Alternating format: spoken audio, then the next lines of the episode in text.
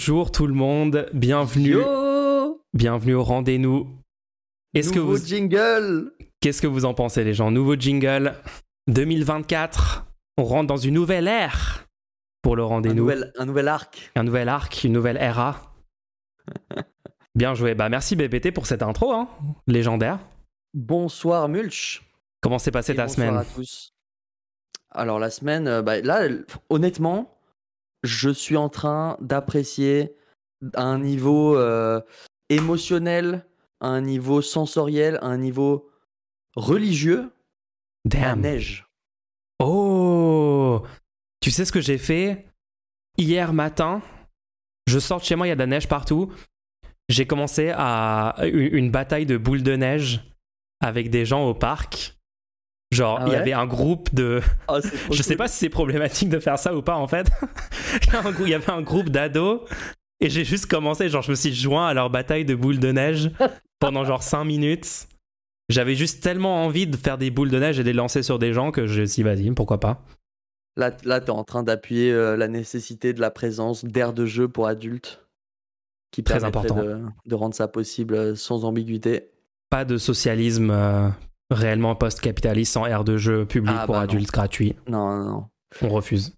Mais ouais, franchement, euh, en tout cas, moi, là où je suis, il n'y avait pas eu de neige. Alors, il n'y avait pas eu de neige qui tenait, parce que bon, des petits flocons, euh, pourquoi pas, des fois il y en a. Mais moi, je te parle de- du fait qu'il y ait physiquement de la neige par terre C'était trop bien. plusieurs jours. Oh, Ça, ça n'avait pas été le cas depuis un bon moment maintenant pour moi. Et, euh, et, et- alors que c'était le cas avant, hein. c'était tous les ans, il y avait de la neige, c'était normal, c'était la saison.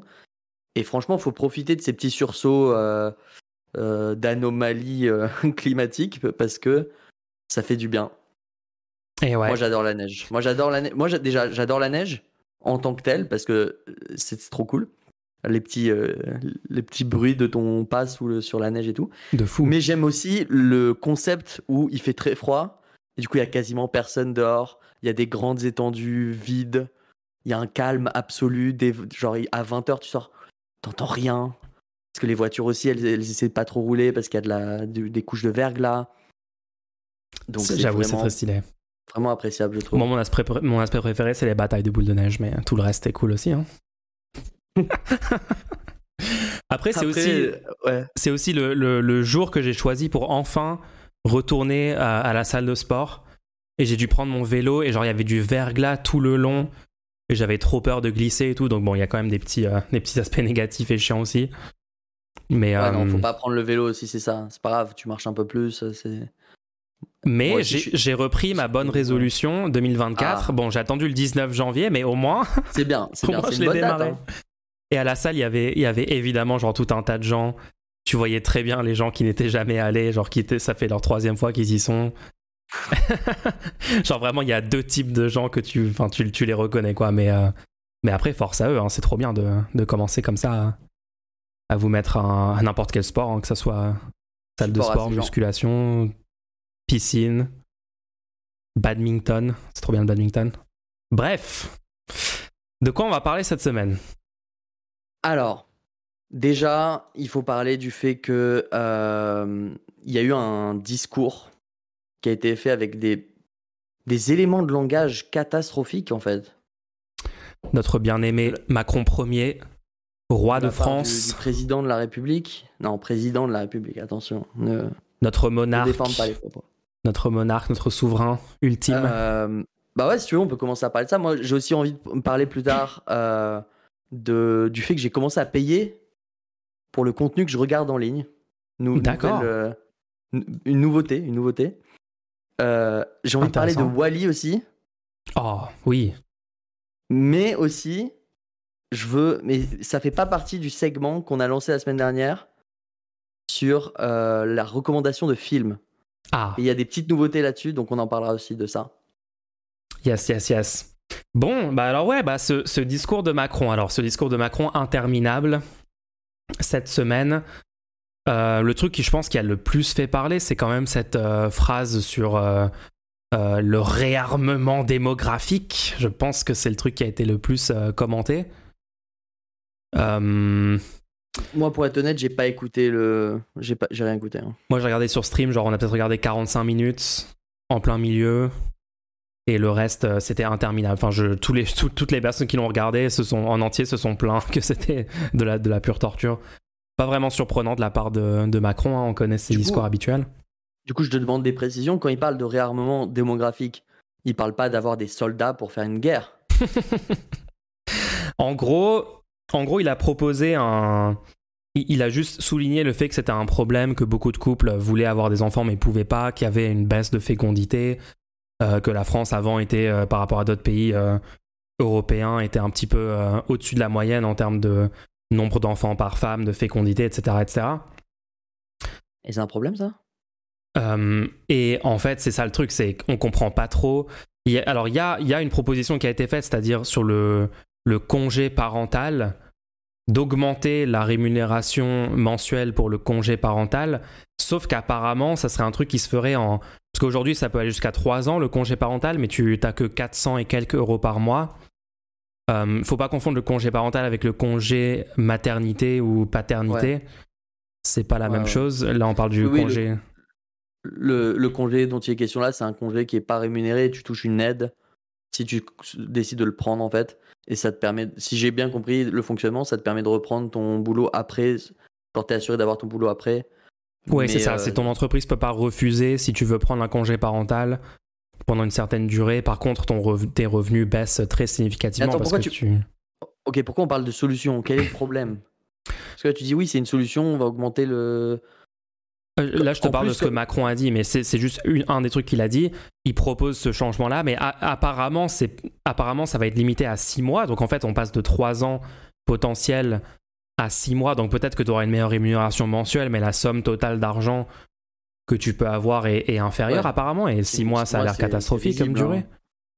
Bah, je Donc, suis désolé, ton, euh, enfant, euh, au bout de 6 mois, il est même pas. Genre, rendez-vous compte, au bout de 6 mois, il est même pas placé dans la scolarité en fait. Non, c'est littéralement un, sens, hein.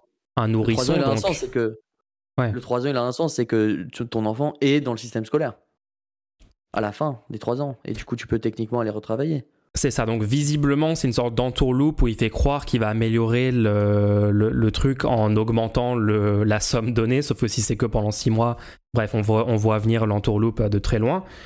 Explique-moi euh, le problème du coup. Et je comprends toujours pas. Le, le, il y a ce truc-là qui semble être une arnaque, et le truc, c'est qu'il conclut tout ça en disant il faut un réarmement démographique. Euh, donc, choix d'expression quand même très particulier. Euh, à mon avis, il y a un petit peu de signalement un peu subtil, mais pas si subtil que ça finalement à l'extrême droite. J'ai une question pour toi. Sur la tournure de phrase là-dessus. Mais en fait, sur le, c'est vrai que sur le fond, ce que tu as demandé, genre à quoi ça. Quel est le problème fondamental avec le taux de natalité, la baisse du, de fécondité, etc. C'est vrai qu'on voit pas c'est quoi le problème exactement. J'ai une question. Mm-hmm. Pourquoi ce serait du signalement? Pourquoi tu préemptes Tu présupposes que c'est du signalement? Est-ce qu'on est peut pas se fier à ce qu'il dit? Genre, s'il dit ça, c'est ce qu'il pense, non? Ouais, d'accord. Ouais, ouais. Enfin, je vais pas commencer à, supposer des intentions. Euh... Puisque ouais, bah, on peut dire euh, donc tu penses que lui il est pour un réarmement démographique? je sais pas, pas ce que ça veut dire. faire des procès d'intention, je sais pas, je sais pas, mais je vais pas par défaut partir du principe que c'est juste un signalement, puisque il a l'air de mettre en place des choses qui vont dans ce sens-là. Donc un signalement, ce serait quelque chose de vide pour envoyer juste un signal, mais sans sans acter dessus, tu vois. Ouais, après, dans les faits. Euh, Mais du coup, le problème, ils ont peur de quoi? C'est quoi le problème? C'est quoi le. Bah, c'est ça qu'on n'arrive pas à expliquer en fait, parce que concrètement, si euh, en effet il y a une baisse du taux de natalité et que la société en moyenne euh, vieillit, tout ça, tout ça, tous les arguments qui essayent d'expliquer pourquoi ça, ça serait un immense problème pour la société, pour le pays, euh, ça serait un péril, etc. Tous ces arguments-là semblent assez fallacieux.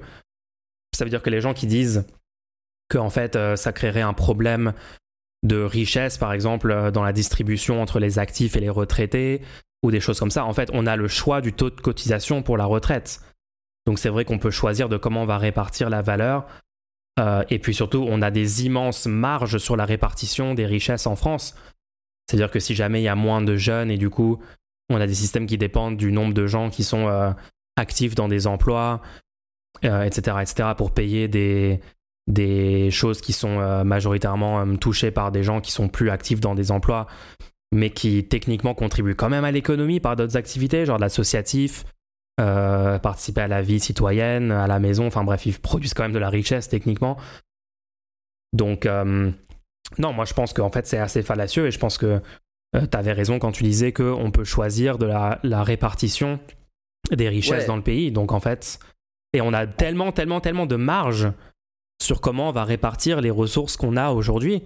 On a tellement de marge vu que le top 1% de la population capte une part complètement délirante des richesses produites, quoi. En fait, ce que je me demande, moi, c'est euh, quand tu regardes les populations et euh, les productions de valeur, et que tu regardes euh, bah, au niveau écologique, le fait que de toute façon, on, ne va pas continuer à croître en permanence le nombre d'humains. Parce que ça le truc de réarmement démographique présuppose qu'il faut un, tout le temps une croissance du nombre de, de, la population. Euh, donc ça, c'est pas. On va, on va partir du principe que ce ne sera pas le cas. Donc il y aura soit une stagnation à terme, soit une diminution. Parce que euh, c'est un. Il y a, une, il y a des. Une transition démographique. Voilà.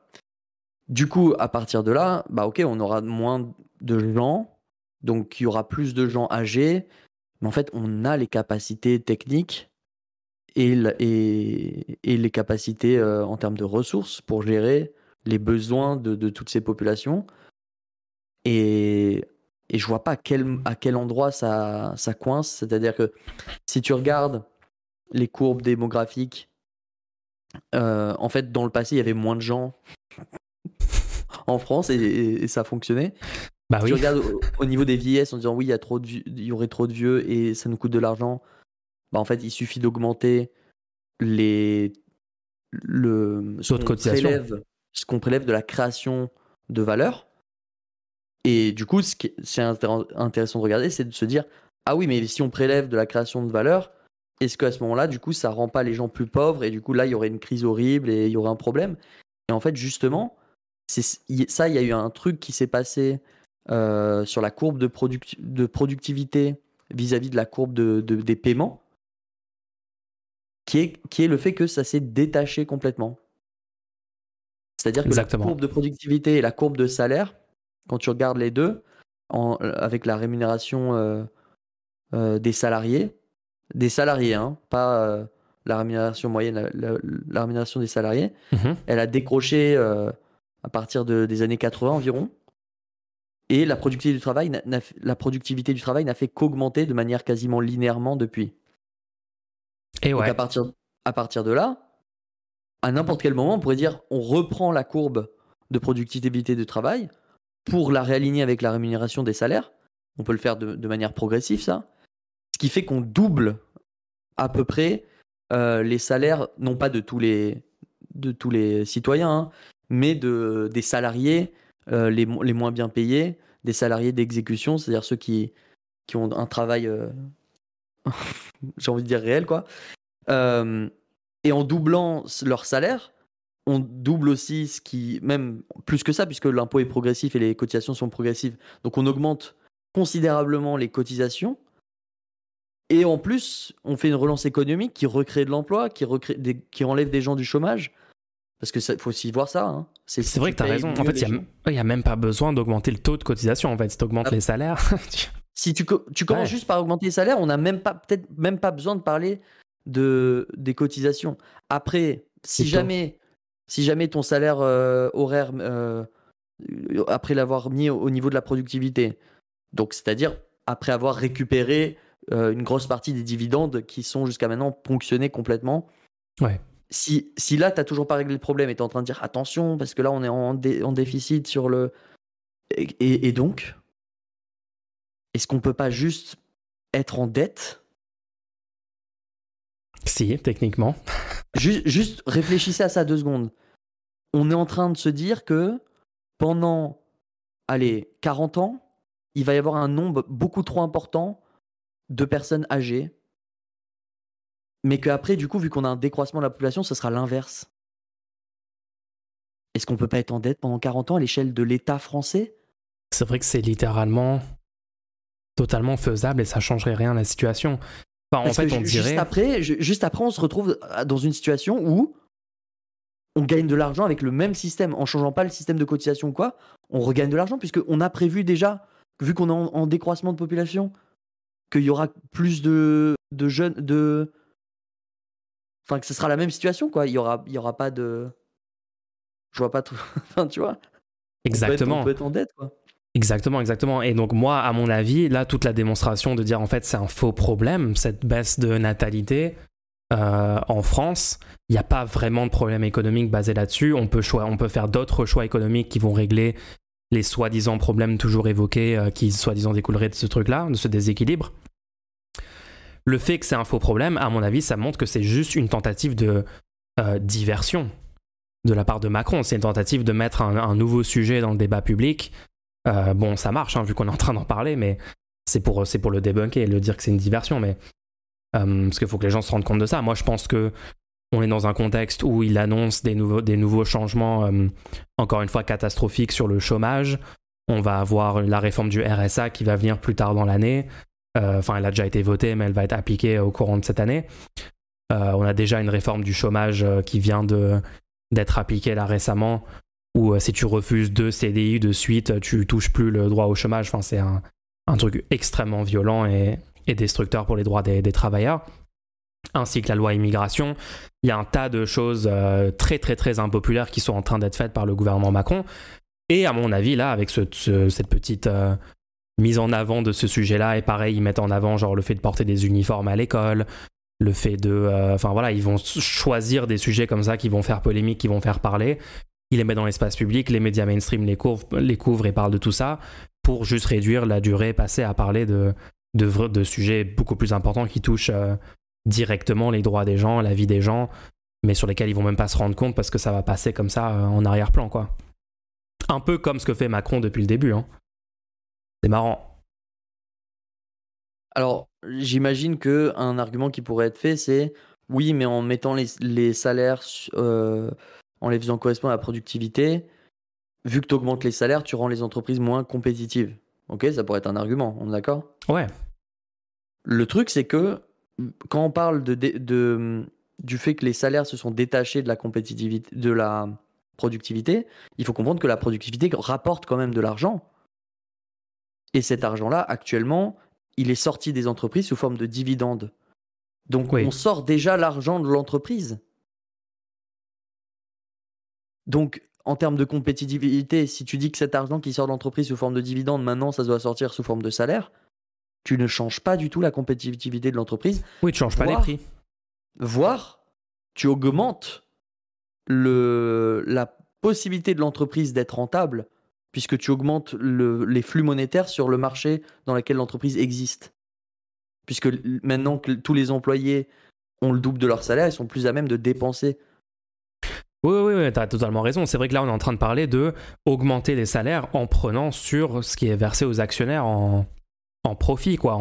C'est de l'argent qu'on peut récupérer, enfin, qui normalement, dans une économie euh, bien réglementée et qui fonctionnerait d'une manière rationnelle, ça serait euh, en fait tous les revenus d'une entreprise seraient répartis parmi l'investissement et les travailleurs, mais il n'y aurait pas une classe de gens qui juste possèdent des parts de l'entreprise et touchent de l'argent sans travailler pour aucune raison justifiable. Je peux dire un truc? Ouais.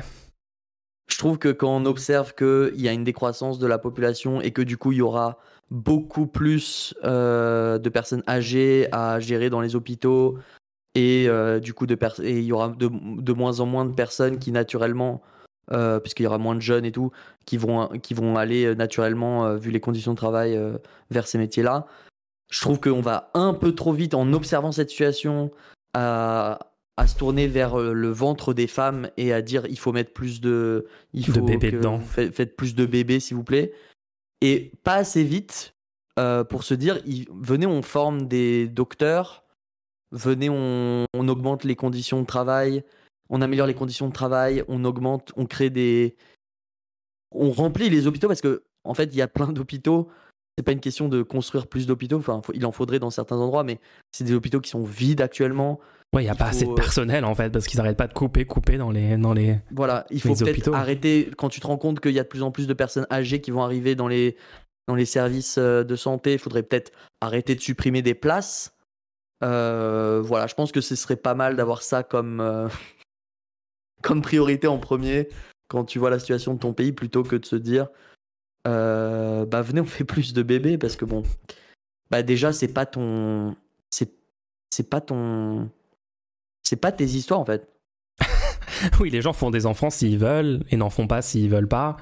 Et c'est pas littéralement les mots d'un dictateur, enfin pardon, d'un président de la République Oula. euh, élu démocratiquement. Tu- je, crois, je crois que tu as parlé d'un autre pays, tu as dû penser à la Chine. qui Oui, non, j'ai fait une petite politique confusion. de l'enfant unique à ce moment-là. C'est pas les de- mots de notre leader suprême démocratiquement Après, la élu. Chine, la Chine a fait la politique de l'enfant unique, ça a fait des, des- Ils ont essayé de contrôler la natalité en faisant la politique de l'enfant unique, ça a eu des, des effets catastrophiques. Ça m'étonnerait qu'un que gouvernement annonce vouloir faire une politique euh, sur la natalité. euh. Le pire, c'est qu'en impact, ça a sans doute baissé le taux de fécondité pendant quelques jours parce que tout le monde s'est dit mince, si on baise maintenant, on est en train de faire ce que Macron veut, donc les gens se sont forcés à pas le faire par anti-macronisme. Bon, venez, on change de sujet. Euh, Je suis désolé, c'est une réalité. Faut qu'on en parle de ça.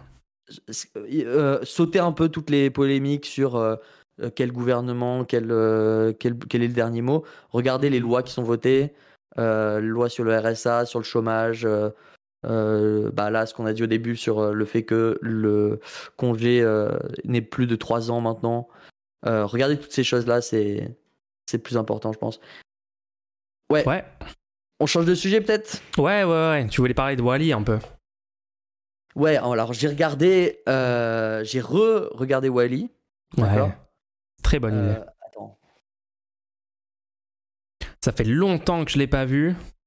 regardez ça. Oh là là là, il a carrément le jouet, quoi. Mais ah, c'est pas n'importe quel jouet celui-là. Fais voir, Alors attends, fais-nous la attention, démo. ça va faire mal aux oreilles peut-être. Aïe, aïe, aïe, aïe, aïe. Très bonne idée sur un podcast qui est oui, écouté en audio par beaucoup de gens. Vous... Là, c'est du ASMR. Vous avez entendu actuellement Wally se déployer. on n'a pas entendu, il n'y a Euh, pas eu de son. Ah mince. Bon, on l'a vu, on l'a vu. En tout cas, il est stylé. ouais, Attends, remontre-le, remontre-le, il est trop bien. Non, c'est le, me- le meilleur. C'est le meilleur Wally. Bah, il est hyper fidèle en fait. Hein. Mais J'aime bien ses dire, yeux, j'aime bien ses yeux. Oh, il est trop mignon. J'ai regardé Wally.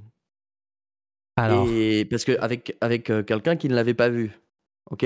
Ah, Et à un moment, je me suis demandé, j'ai eu, eu euh, ce genre de, de pensée. euh, comment, comment, comment on appelle ça déjà Tu sais, les pensées qui, qui arrivent toutes seules sans que tu les, les invites là?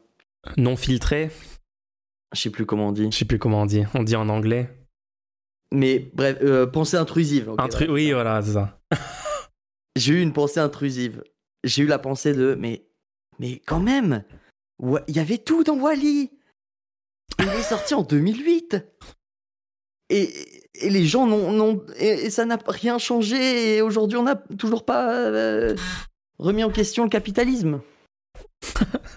J'ai eu cette petite pensée intrusive là, tu sais, qui arrive. Le petit doomisme. euh. Il y a juste Du- eu genre du- 400 films comme ça et ça, bon, c'est pas ça qui c'est pas suffisant quoi, mais oui. Alors, j'ai combattu cette pensée intrusive. En fait, en fait, Mhm. on n'en sait rien ce que ça a fait. On ne connaît pas l'impact de Wally sur le, sur le zeitgeist, sur la société. C'est pas faux, hein. ça se trouve, toutes les personnes qui écoutent ce podcast actuellement sont méga influencées par Wally sans, sans même être en- au courant. Moi, en 2008, j'avais, je crois, j'avais 12 ans à peu près. Et j'ai regardé Wally. Qu'est-ce qui me dit que ça m'a pas influencé euh, profondément et qu'aujourd'hui, j'aurais pas du tout les mêmes discours? Qu'est-ce qui dit que du coup, en fait, qu'est-ce qui nous dit sans les efforts fournis jusqu'à maintenant par tous les militants, par tous les groupes, par, tous les, par toutes les personnes qui s'expriment au quotidien, qui nous dit qu'on serait pas 100 fois dans une situation 100 fois pire en fait Peut-être que Zemmour aurait pas- gagné en 2022 si Wally n'était pas sorti en 2008. C'est pas parce qu'on avait, c'est pas parce qu'on n'a pas Réfléchissez. euh, une, vi- une victoire euh, retentissante que l'état actuel des choses n'est pas influencé positivement par tout ce qui est fait, par tout ce qu'on fait au quotidien, etc. Et je pense que c'est important de garder ça en tête parce que euh, on peut très rapidement avoir l'im- l'impression de, que l'action ne, marche pas, tu vois. Moi, j'avais rencontré quelqu'un euh, par hasard dans la rue qui m'a raconté que toute sa vie, euh, elle avait été dans des, dans des, la, dans une mairie à essayer de se battre et tout, en disant ça n'a servi à rien. Regardez aujourd'hui, ils vont installer ça dans la ville et tout. Et je suis là en mode, mais, mais peut-être jusqu'à maintenant, ça n'était pas été installé grâce à votre action et du coup, du coup, pour plein de gens, la vie a été meilleure jusqu'à maintenant. Tu bah ouais, c'est ça. Beaucoup de gens se découragent, hein, mais ça, c'est tellement, tellement présent dans les mouvements progressistes et dans la gauche. C'est quand tu passes tellement, tellement d'années à agir, à lutter euh, de plein, plein, plein de manières. Euh, ça peut être plein, plein de contextes, hein, que ce soit militer sur le terrain, porte à porte, euh, dans des associations, dans, dans des partis, etc. Et tu peux facilement, facilement tomber dans un truc où tu te dis c'était du temps perdu, etc. Et tellement de gens, du coup, quittent avec cette mentalité-là, de se dire, en fait, il n'y a même pas eu un impact positif, enfin, ou un impact euh, positif supérieur à l'impact négatif, ou je ne sais quoi. Ils se disent, ok, donc tout ça, machin. Et ils, quittent totalement le milieu, ils disent, bon, j'abandonne tout du jour au lendemain, je prends un, emploi euh, salarié normal ou quoi, ou je me désintéresse complètement d'un sujet politique ou associatif ou un sujet de société, quoi, parce que bon, tout, ça, euh, parce que les gens n'ont pas eu des résultats tangibles, concrets, à grande échelle, mais en fait, t'as raison, il faut rappeler que tout ça n'a pas zéro impact, quoi. Ça n'a jamais zéro impact, ça a toujours un impact, l'impact est toujours limité, euh, et on est tous euh, on aimerait tous avoir un impact super, on aimerait tous pouvoir être méga influenceur, être écouté par des millions de gens, être euh, même être au pouvoir et changer les choses et tout, pour les améliorer, mais le fait est que ça a quand même des impacts à une certaine échelle, ça n'a pas zéro impact. Et je pense que c'est super important de se rappeler de ça parce que sinon, si tu n'es pas capable de voir que tu es quand même en train de faire améliorer les choses, il y a des grandes chances que tu abandonnes à un moment. Et c'est là qu'on voit toutes les, toutes les personnes, tous les adultes, euh, tous nos parents, nos grands-parents, et on leur parle, on dit euh, et ils disent Ah oui, mais moi, quand j'étais jeune, je luttais comme toi, je faisais. J'étais dans tel mouvement, j'étais dans tel. J'étais au manif, euh, machin, mais après, j'ai. Après, j'ai pris de l'âge. Je, je, me suis recentré sur ma carrière, sur l'argent, sur. Sur je sais pas quel autre truc. Et, moi, je dis pas qu'il faut délaisser ces choses-là, évidemment. Tout le monde doit pouvoir vivre une vie confortable et à un, certain niveau. Et il n'y a pas de souci, d'accord Là, ça, peut être très bien. Mais la, logique présente de dire tout ça n'a servi à rien, je suis passé à autre chose et de, rentrer dans un sorte de défaitisme ou d'absence de, pouvoir se dire ok tout ça a quand même servi à quelque chose, ça n'a pas eu zéro impact et peut-être que euh, les choses auraient été bien pires si j'avais fait différemment. Je pense que voilà c'est très négatif à mon avis pour le mouvement progressiste cette mentalité. D'où l'utilité de se rendre compte que voilà les choses changent quand même. Même, dans le cadre de votre vie, comme tu dis, euh, là tu l'as dit pour d'autres gens, mais même pour vous, si vous dites ouais j'ai fait plein d'efforts et ça, par exemple si vous avez un, un objectif, si vous avez une bonne résolution par exemple, et que vous arrivez à la fin de l'année et vous dites ça a servi à quoi que je prenne les bonnes résolutions l'année dernière? J'ai pas réussi. Attendez, attendez deux secondes. Vous avez quand même fait des trucs. Vous êtes, vous êtes peut-être. Ok, pire des cas, vous êtes allé au sport le 1er janvier. Vous êtes allé faire un jogging le 1er janvier. Et c'est tout. Après, vous êtes. Classique. Même dans ce cas-là, vous êtes allé faire un jogging. Si vous avez jamais été faire de jogging tout le reste de l'année, ça veut dire le fait de prendre la résolution de, prendre de faire un jogging a été infiniment plus efficace que tout ce que vous avez essayé pendant le reste de l'année. Je sais pas, je trouve ça hyper stylé de se dire attends, j'ai quand même réussi, alors que en règle générale, je ne vais jamais le faire. Ça m'a quand même poussé à le faire une fois, tu vois. Et, l'année suivante, tu dis allez, je le refais cette fois-ci, tu le retentes, tu dis, mais ça a marché. Et, c'est la même chose avec n'importe quel objectif. Même au moment où vous ratez l'objectif, tous les efforts fournis en essayant d'arriver jusqu'à cet objectif ont quand même eu une utilité. On, vous, vous ont quand même fait déplacer. Je sais qu'il y a des effets euh, de seuil, des effets à partir de, quel moment vous, auriez énormément de, de, de, rentrée pour, ce que, pour les efforts investis, tu vois. Mais même si vous n'arrivez pas à ce point-là, ça, vous, ça vous booste quand même. Et ouais. Est-ce que finalement le seul truc qui a zéro impact positif, c'est pas juste le défaitisme en fait et le dooming? Bah, bah, ça dépend. Si pour, pour vos adversaires, votre défaitisme peut avoir un impact positif pour eux. S'ils arrivent à insidieusement intégrer des idées de défaitisme dans vos crânes, ils sont en train de vous empêcher d'agir et du coup c'est du coup faut se rendre compte quand même qu'il y a énormément de gens qui poussent le défaitisme au ce que tu disais tout à l'heure moi quand j'étais jeune j'ai essayé un jour tu, tu verras que ça marche pas. Ah ça c'est ces paroles là c'est les pires paroles qui puissent exister. Euh, arrêtez. Alors moi je dis pas si vous si vous êtes si vous avez vous pensez avoir de l'expérience sur un sujet et que vous pensez que votre expertise peut aider quelqu'un qui essaye de se lancer dans quelque chose donnez des conseils pour l'aider à réussir si vous, vous n'avez pas d'idée comment réussir, ne donnez pas de conseils. C'est-à-dire que si vous avez voulu être architecte et tu lui dis non, mais moi j'ai voulu être architecte, j'ai raté complètement, c'est une profession, tu vas voir, ça marche pas du tout, euh, c'est pas logique et c'est pas intéressant. Est-ce que vous l'aidez à être architecte en faisant ça? Est-ce que vous. Non, mais c'est. Si vous, ça n'a pas marché pour vous, dites rien en fait. Dites juste, ah bah bonne chance. À la limite, dites, moi j'avais essayé, j'ai pas réussi. Dites pas, abandonne. Bah ouais. Combien de personnes dans mon entourage, beaucoup plus âgées que moi, euh, de l'âge de mes parents ou de mes grands-parents, par rapport à ce que je fais, m'ont dit euh, Arrête, moi j'ai essayé quand j'étais jeune, machin. Enfin, c'est un truc que t'entends tout le temps, constamment, et c'est insupportable. Insupportable. le pire, c'est qu'en fait, les, les choses ont littéralement changé dans les 40 dernières années grâce à que ces mêmes personnes qui disent ça a servi à rien, arrête d'essayer de changer le monde, etc. grâce à ce qu'ils ont fait, on a eu genre le mariage homosexuel, euh, des droits euh, nouveaux pour les femmes, pour les personnes trans, euh, des avancées du droit du travail sur certains trucs. Enfin, je sais pas, Mitterrand 80, combien d'avancées incroyables ça a apporté pour la France en termes de droits, en termes de liberté, en termes de, de progrès sociaux. Et c'est les mêmes personnes qui, étaient dans la rue pour Mitterrand 81 qui disent aujourd'hui, euh, pas, pas, pas, toutes hein, évidemment, mais on parle des gens qui disent aujourd'hui ah, arrêtez, on peut pas changer le monde, on peut pas changer les choses, il n'y a pas d'alternative. Euh, essayez de vous mettre bien le plus possible dans le système actuel sans le remettre en question.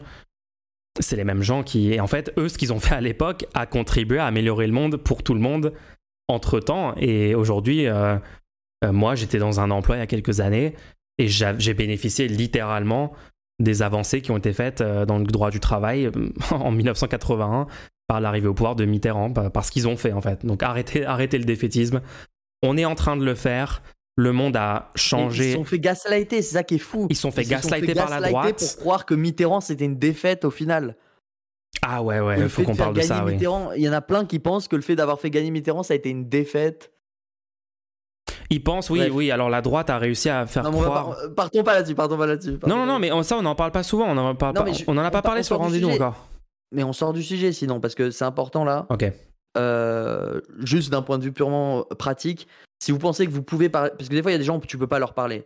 Il y a quelqu'un qui va te dire, euh, euh tu arriveras jamais, moi je l'ai fait, hein, et tu peux pas lui parler parce que ça va mal finir. Dans, dans ce cas-là, ignorer quoi. Mais si vous pensez que vous pouvez, vous pouvez parler à cette personne ou où tu vois, tu, tu, tu, reconnais de la valeur à cette personne. Tu dis, mais pourtant, je l'estime, cette personne. Donc, elle doit avoir un, un, Ça doit avoir un sens de me dire ça, tu vois. N'hésitez pas à demander. Demandez pourquoi est-ce que tu penses que je pourrais pas y arriver Pourquoi est-ce que tu penses que c'est pas possible Et la plupart des fois, il n'y a pas d'argument, en fait. Hein. Rentrez dans un débat avec le plus de gens que vous pouvez au quotidien, avec tout le monde autour de vous. Très bon conseil de vie, je suis d'accord. Mais ouais, c'était en, regardant, en regardant Wally, ça m'a fait penser à ça. Je me suis, je, je me suis dit, en fait, je pense Wally, ça, ça, ça, ça permet à plein de gens de, de se rendre compte très tôt de, de problèmes essentiels. Et aujourd'hui, peut-être plein de gens, sans se rendre compte, sont, sont activement en train de mener des luttes grâce à, grâce à ça. Bah ouais, il faut voir qu'il y a 20 ans, la conscience. Et donc, fait nous aussi, quoi. Bah ouais, là il y a c'est quoi? Imaginez juste il y a 20 ans l'état de la conscience climatique dans la population et comparer ça avec aujourd'hui, tellement de gens disent non mais ça fait des décennies que les militants pour le climat euh, en parlent, ça fait il y a eu combien de films, combien de bah, documentaires, combien d'œuvres, machin. en, fait. en fait, ça a marché, ça veut dire qu'aujourd'hui, vous avez du style 70% de la population française qui pense qu'il y a un réchauffement climatique d'origine humaine et que c'est un immense problème et qu'on peut lutter politiquement pour euh, changer les choses, pour euh, produire l'énergie différemment, réorganiser la société et que c'est une nécessité de le faire le plus vite possible. C'est littéralement genre, je sais pas, entre 50 et 70%, ça dépend quels critères vous prenez. Mais l'immense majorité des gens sont maintenant d'accord avec ça. Les climato-sceptiques, ça reste genre 10, max 20%. Ça dépend des jours, d'accord? Il y a des gens. Récemment, j'étais au supermarché et je parle avec le caissier et il commence à me dire euh, euh, Moi, je suis d'accord avec Trump maintenant sur le climat. Tu sais, c'était le jour où il neigeait, justement. C'est le fameux truc de non, mais il y a de la neige aujourd'hui, il fait froid aujourd'hui, donc le réchauffement climatique et le changement climatique est un mensonge. C'était une catastrophe. Et donc je commence à. Tu sais, il me dit euh, Moi, je suis d'accord avec Trump, en fait, tout ça, c'est des mensonges. Je sais même pas si Trump, il dit Je, pense qu'il doit être climato-sceptique, mais il dit tout ça c'est des mensonges. En fait on nous dit que ça se réchauffe machin mais regardez il y a de la neige. Enfin vraiment le truc le truc de base. Et euh, et du coup je lui je commence à lui dire ah ouais vraiment c'est bizarre et tout. Pourquoi vous pensez ça? Tu sais je sais même pas de dire qu'il a tort. Juste je lui dis pourquoi vous pensez ça? Ça se enfin euh, expliquez-moi, tu vois. Et là, il, il continue à m'expliquer, il essaye de, me parler du sujet. Il commence à me parler de Jean-Marc Jancovici. Il commence à me parler de, de plein de choses et c'était contradictoire avec son truc initial. Et en fait, le mec ne croyait pas, ne croyait pas le truc de il n'y a pas de réchauffement climatique, c'est un mensonge. Je sais pas s'il disait ça pour provoquer, euh, parce qu'au début il avait l'air de le croire. Donc voilà, il y a des gens qui sont, euh, ils vont dire des choses qu'ils ne croient même pas. J'ai du mal à comprendre le truc, mais euh, mais voilà, ça dépend des jours. mais en tout cas, la conscience de ça a progressé et puis voilà, maintenant il faut mettre, mettre en place des politiques. Donc mettre au pouvoir des gens qui veulent mettre en place des politiques sur le climat. on va le faire. Ok, ok. Euh, tu nous parles un petit peu du, du renouvellement. En fait, tu es en train de me dire, ce que tu me disais en privé, c'était là, c'était une bonne idée, euh, les recommandations de films, mais il faut pas faire du tout comme, comme tu l'as proposé. oui, alors, ouais, ouais, ouais. alors, c'est un, un, un, viewer basé qui m'a contacté, qui m'a proposé un fonctionnement alternatif qui est en fait beaucoup plus logique. On aurait dû penser à ça dès le début, mais on va pas. Merci en fait, beaucoup d'ailleurs. Merci beaucoup les gens qui contactent pour donner des, des points de vue, des, des, conseils sur le, sur le podcast, sur comment l'améliorer, qu'est-ce qui vous plaît, qu'est-ce qui vous plaît pas et tout. Ça fait hyper plaisir. Ouais, ouais, plus de retours basés comme ça, ça nous aidera à, à, faire mieux encore. Et euh, ouais, ouais, donc très bon conseil. En fait, ce qu'on va faire, c'est on va pas juste parler d'une œuvre euh, et vous la recommander, en parler en détail et tout. Parce qu'évidemment, on spoil, comme on a fait la semaine dernière, on vous spoil forcément des éléments, parce qu'on a envie d'aborder genre des, des, trucs qui se sont passés, genre là, des conclusions des films qu'on va vous dire, dont on va vous parler, ou des, des œuvres, etc. Et donc, ce qu'on va faire, c'est on va suggérer un truc à regarder pour la semaine prochaine, et la semaine d'après, on fera ce qu'on ce qu'on avait dit, c'est-à-dire euh, analyser un peu euh, discuter de l'œuvre et dire pourquoi est-ce qu'on pense qu'elle est, euh, qu'elle véhicule des bonnes idées, des bons messages intéressants quoi. Club lecture du, de visionnage. C'est un club cinéma en gros. C'est voilà, le principe existe déjà, c'est pas révolutionnaire. On va citer, on va dire voilà, cette semaine c'est ça l'œuvre. Vous pouvez la regarder pendant la semaine ou ne pas la regarder, complètement ignorer euh, euh, ce concept-là et après ne, pas écouter le segment dédié. Une semaine avant d'être spoilé quoi. Vous avez une semaine pour être spoilé. Voilà, on vous, on vous prévient une semaine à l'avance qu'on va spoiler ça la semaine d'après. Vous le regardez, vous le regardez pas. Après, c'est votre problème. Vous pouvez pas nous dire qu'on vous a spoilé le, le film, ok? Alors, ça sera des films qui ont de fortes chances. Vous pouvez normalement les trouver, euh, puisque c'est des films qui sont sortis depuis un moment, qui ont un certain succès euh, critique. Donc, normalement, vous pouvez, vous, vous pouvez les, les, les, obtenir pendant, pendant la semaine. Euh, et et bien sûr, après, on repropose un autre film. Donc, donc c'est bien. Ça veut dire on va parler d'un film et puis une autre proposition. Bon, du coup, pour aujourd'hui, ça, ça fait qu'aujourd'hui, on va juste donner un nom de film. Hein. C'est ça. Au final. Donc, euh, rendez-vous la... rendez-nous la semaine prochaine pour le... la bah, discussion. Il faut, faut, donner le nom du film. oui, oui, bah, vas-y, donne-le. ok. Moi, je propose Plaisanteville. Ah, je l'ai pas vu. Ah bah, bah super. Bah du coup il faut que tu le regardes. Ah c'est bien. En plus ça me permet moi parce que moi j'avais pas vu la semaine dernière, je l'avais pas vu depuis des années le film donc euh, ça va être bien aussi. Comme ça je j'aurai une euh, super un visionnage tout frais du du film. Du coup le film le film Pleasantville donc c'est avec euh, moi moi dans ma tête je l'ai toujours vu avec c'est toujours le film avec l'acteur de Spider-Man, tu vois, dans ma tête. oui, Tobey Maguire, ouais. Ouais, ouais. Pleasantville, donc sorti en 98. N'hésitez pas à, le visionner d'ici le prochain rendez-vous. Alors, pour ne pas être en... ça s'écrit en anglais, hein. Pleasantville. P-L-E-A. Redis-le, redis-le. Pleasant. Oh, attends, tu vas te foutre de mon accent, c'est ça? Non Loin de moi l'idée de me moquer de ton accent. Le Hazanville. Excellent. Excellent. Je pense que tout le monde. Allez, regardez les gens, il est vraiment cool, il est vraiment bien. Et on en parle la semaine prochaine. Giga, gros cerveau, discussion. Euh, on cite des auteurs et tout la semaine prochaine sur ce film. Donc euh, soyez au, rendez-vous. Oh, c'est vrai, plus personne pourra nous critiquer parce qu'on aura cité une œuvre. Ah ouais, mais c'est pas un livre, du coup, ils vont quand même être vénères parce que c'est pas un livre, c'est un film, tu vois. Aïe, aïe, aïe. C'est un truc accessible à tout le monde. J'ai un, moyen, j'ai un, un moyen de ça quand même. Tu vas voir, tu, tu verras, tu vois. Ok. On, on enchaîne? Ouais. Alors, je rappelle, je rappelle aux gens qui peuvent euh, poser des questions et soutenir le podcast par la même occasion en faisant un petit don sur le site lerendez-nous.fr. Euh, le lien pour ceux qui sont en direct est disponible dans le chat. Sinon, si vous êtes en différé, n'hésitez pas à le faire pendant la semaine et, on y répondra dans l'épisode la semaine prochaine. Posez-nous vos questions les plus folles. Ok. Alors, je voulais parler d'un sujet, c'est que euh, est-ce que tu as déjà entendu le terme ancient. Oula, tu vas encore? Te foutre de moi sur mon accent. Pour l'instant, je peux pas me foutre de toi sur ton accent, t'as pas encore pu prononcer le mot. Oui. je me fous de toi, mais juste parce que tu n'arrives même pas à le dire de base. Enshitification. Shitification?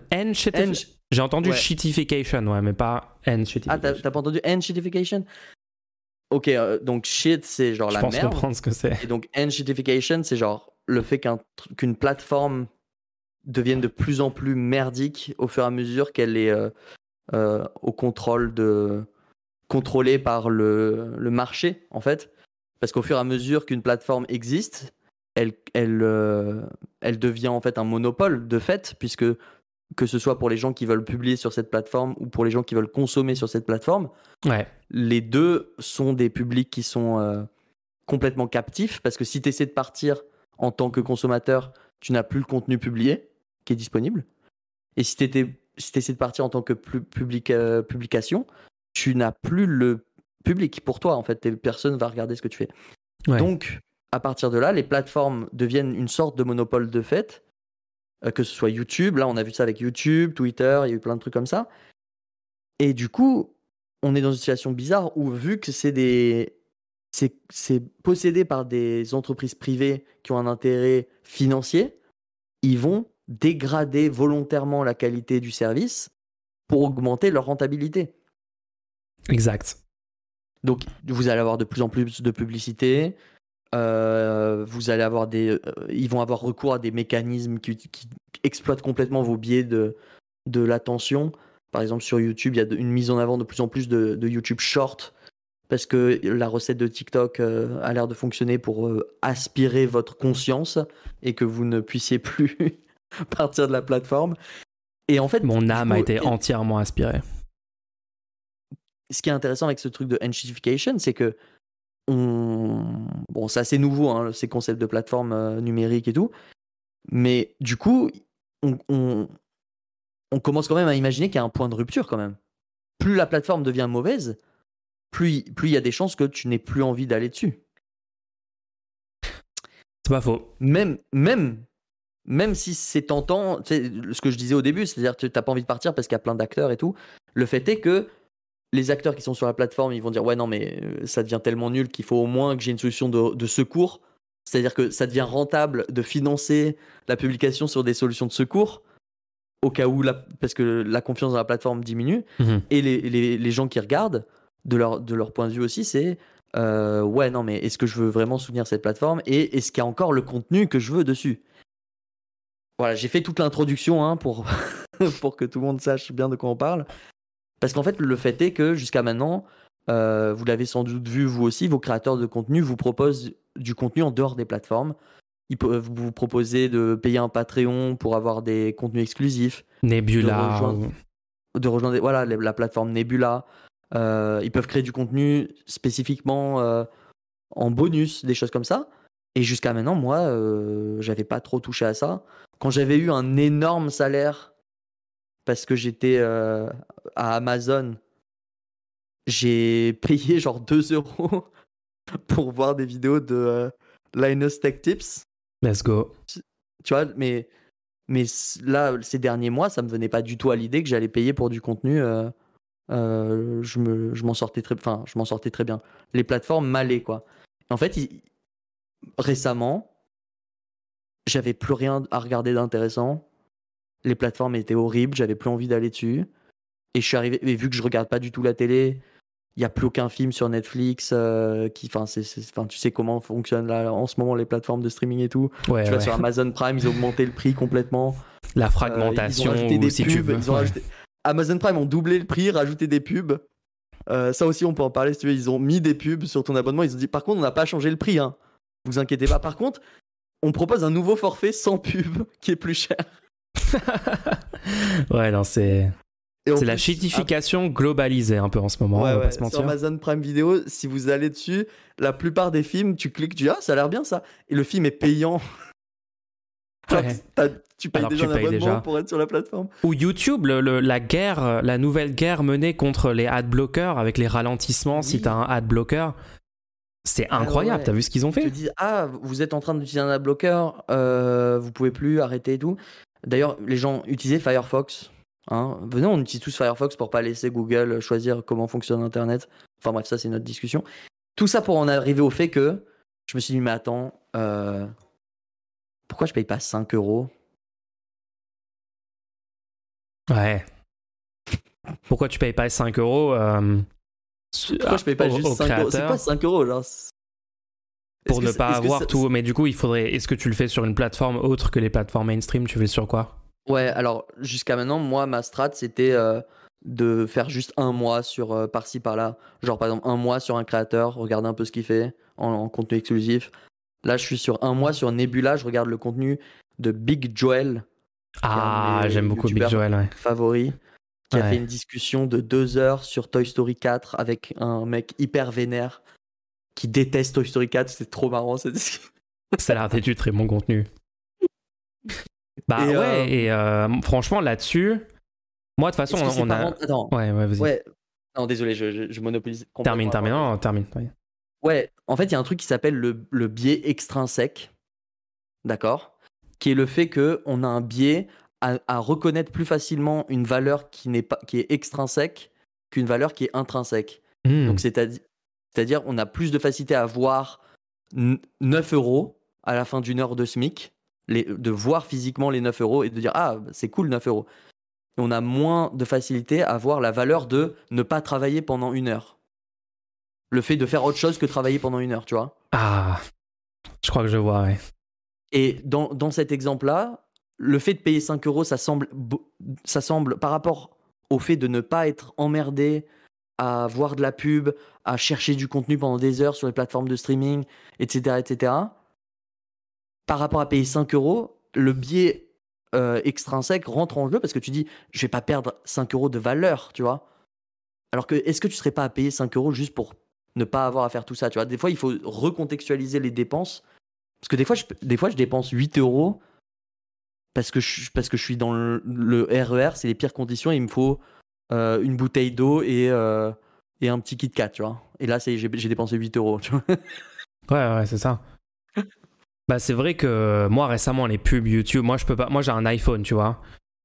Et euh, à part, je, pense que techniquement, je pourrais le jailbreak et faire un truc super compliqué pour euh, potentiellement avoir une appli où je pourrais ne pas avoir de pubs quand je regarde des vidéos YouTube sur mon iPhone, mais je vais pas faire, je vais pas me, me faire chier à aller jusqu'à là pour l'instant. Euh, donc, je suis forcé quand même d'avoir les pubs. quand je regarde YouTube sur moi j'ai un j'ai Firefox et j'ai un adblock sur desktop mais quand je suis sur iPhone je suis obligé d'avoir d'avoir les pubs et quand je me balade euh, quand je suis chez moi machin je vais souvent j'ai souvent une petite vidéo YouTube euh, euh, donc j'ai les pubs et c'est vrai que récemment je me suis dit c'est un truc qui concrètement m'embête beaucoup chaque jour de ma vie genre j'aimerais ma qualité de vie en fait serait nettement améliorée si j'avais pas j'étais pas bombardé je sais pas combien de pubs par jour. récemment, j'ai regardé mon temps d'utilisation de mon iPhone. Je suis allé dans le truc de combien de temps je l'utilise et je vais, je vais pas citer le nombre d'heures par jour parce que c'est une catastrophe. Mais concrètement, je sais pas combien de pubs YouTube je regarde par jour, mais ça doit être euh, dans, dans les plusieurs dizaines, quoi. Et ouais, c'est, c'est non négligeable, en fait, quand tu fais le total de combien de pubs tu as reçu, sachant que c'est tous les jours, toutes les semaines, tous les mois, pendant des années, des années. Est-ce que, oui, bien sûr, est-ce que ça devient pas légitime de payer pour un truc? Après, y a, sur YouTube, il y a, y a YouTube Premium. Euh, mais bon, est-ce qu'on n'a pas envie d'une. En fait, évidemment. est-ce qu'on a envie de financer. Euh, bah ouais, le truc que tu as. Le... alternatives? le truc idéal, ça serait une nouvelle plateforme de contenu complètement euh, nouvelle, euh, de préférence possédée, gérée démocratiquement par les travailleurs, les gens qui développent la plateforme, les gens qui ont le, qui gèrent l'infrastructure, enfin l'entreprise, quoi, une sorte de coopérative. Et avec un, un nouveau fonctionnement, tu avais proposé des trucs super intéressants, toi, pour un, un fonctionnement de plateforme qui pourrait rémunérer les créateurs et créatrices de contenu d'une façon beaucoup plus saine, sans, sans, avoir recours à des pubs.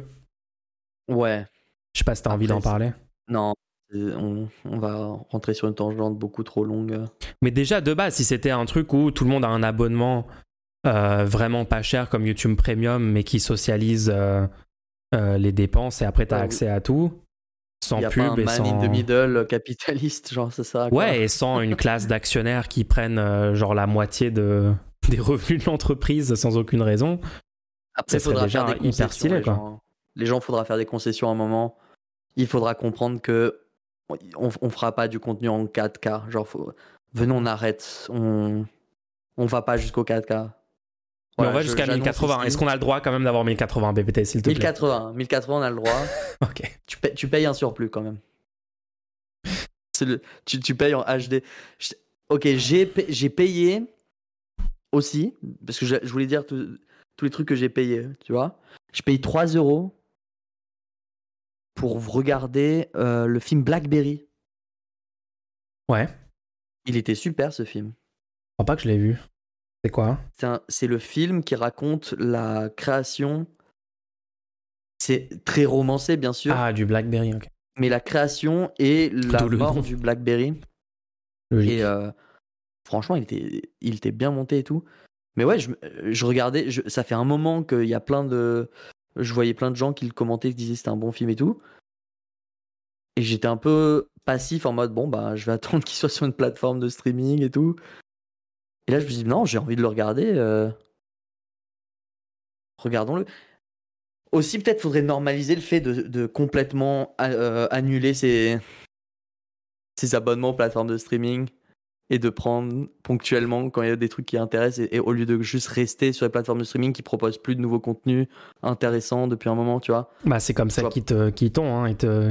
le modèle d'abonnement, c'est devenu le truc, euh, la route secours du capitalisme pour relancer un nouveau cycle de profit euh, sans valeur nouvelle créée, quoi. C'est, faut vous rendre compte que, euh, bon, mis à part des trucs nouveaux, Netflix et tout qui sont financés ponctuellement, c'est quand même une grosse partie de rente en réutilisant des trucs existants, euh, en ayant les droits, etc. Enfin bon.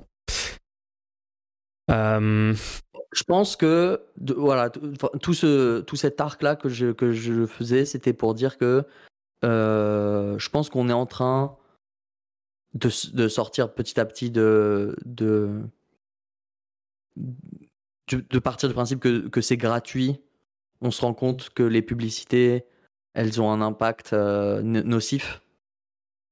Et euh, je pense que les utilisateurs vont être de plus en plus volontaires pour euh, payer du bon contenu, cela dit, tu vois. Bah j'espère. Hein. Et en fait, moi, ce qui m'intéresse, c'est si jamais on change le paradigme et qu'on passe d'une société où c'est en regardant des publicités que les plateformes se font de l'argent, et on arrive à un paradigme où c'est les utilisateurs qui donnent de l'argent pour voir le contenu qui les intéresse. Il faut se rendre compte de ce que ça représente. Ça, représente que le but des créateurs et des plateformes n'est plus de capter votre attention et de garder votre attention, quelle que soit la nature du contenu, mais elle est de vous donner du contenu que, dont vous reconnaissez la valeur. Pas mal. Ça change complètement le type de contenu qui va être produit pour vous. Pas mal du tout. Le but, le but ne sera plus juste de garder votre attention, de vous faire cliquer. Parce que vous imaginez si la seule source de revenus, à partir du moment où tu enlèves la pub, la seule source de revenus, c'est le moment où tu payes le contenu.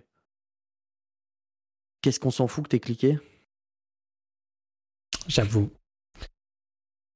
J'avoue. En plus là-dessus, en plus là-dessus, enfin les plateformes, c'est il y a eu un, une attaque de Twitter. Il y a eu un, enfin Twitter est devenu un, un, enfer pas possible.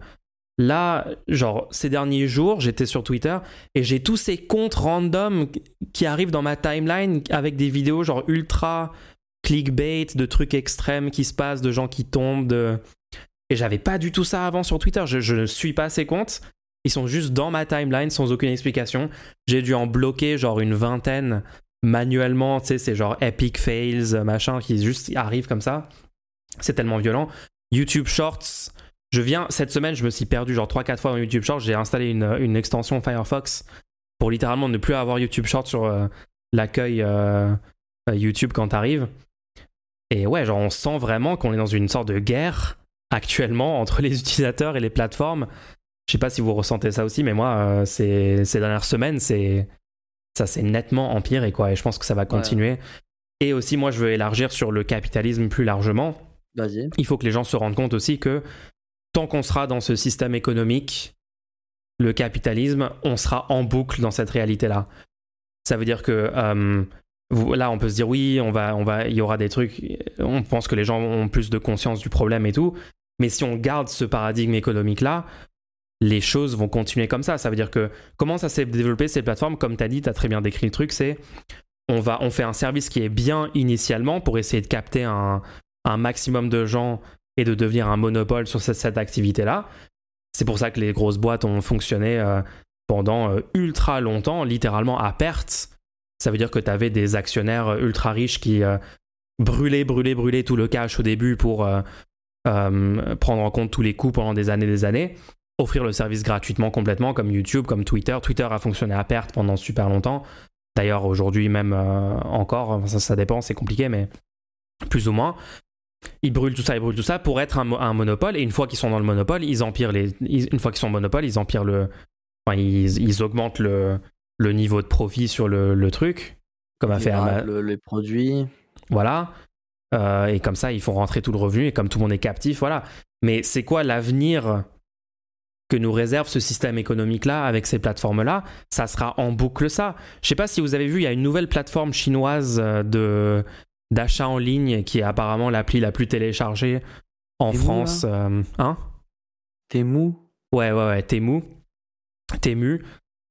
Et eh bah, c'est littéralement bien pire que tous les trucs existants. C'est pire qu'Amazon. Ils ont gamify tout le système euh, d'achat et de vente.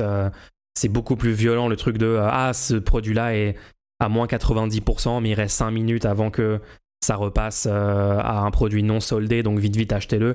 Tous les mécanismes psychologiques c'est d'une violence incroyable. Les, j'ai jamais vu un truc avec les combien t'as dit? Combien quoi? Combien de réduction 90%. il, était après, il était prêt à dégainer la carte. il va acheter tout de suite. Combien? Vite, vite, vite. Non, mais genre, ça marche sur les gens en fait. C'est incroyable. J'ai jamais vu un. Tu sais, ils se sont, ils se sont pas dit. Tu sais, Amazon, YouTube et tout, ils essayent d'être subtils sur les designs persuasifs. Mais là, ils ont juste fait. Ils ont mis, mis genre le plus de design persuasif et de manipulation et de et d'effets psychologiques possibles sur une plateforme d'achat. Donc en fait, ça va pas s'améliorer, ça va s'empirer, sauf si nous-mêmes on est acteurs et on fait des choses pour améliorer la situation. Parce que le système économique pousse à ça intrinsèquement et même les entreprises sont en compétition les unes avec les autres vis-à-vis des actionnaires, vis-à-vis du capital. Et donc si tu n'arrives pas à maximiser ton taux de profit, tu, disparais comme acteur sur le marché et tu es remplacé par un acteur qui arrive à mieux euh, maximiser ses taux de profit. C'est built-in dans le capitalisme, c'est intrinsèque au système économique. D'où le fait que si vous voulez que sur le long terme on améliore tout ça et on, on arrête d'être dans une lutte permanente contre le capital dans ces plateformes-là, euh, où on peut faire des petites avancées, mais après eux ils vont contre-attaquer, puis c'est une sorte de combat constant pour nos intérêts. la vraie solution qui sera viable sur le long terme, c'est un nouveau paradigme économique, et c'est pour ça qu'il faut remettre en cause le capitalisme fondamentalement. Ok, ok. Voilà. Donc t'es plutôt marxiste? Quoi? Pas du tout. Non, tu sais, les gens, après une longue tirade où t'as clairement donné ton opinion, Oui, oui, c'est. après ils te demandent de complètement corrompre ce que tu viens de dire en te donnant une étiquette pour, pour simplifier complètement le propos. Marx serait peut-être d'accord avec moi là-dessus. On sait pas. Si, si c'est- si c'était un bon marxiste, on sait pas vraiment si. On sait pas si bon lui est un bon Marx. marxiste. Non, on sait pas trop là-dessus. Ok. Bon, bah écoute.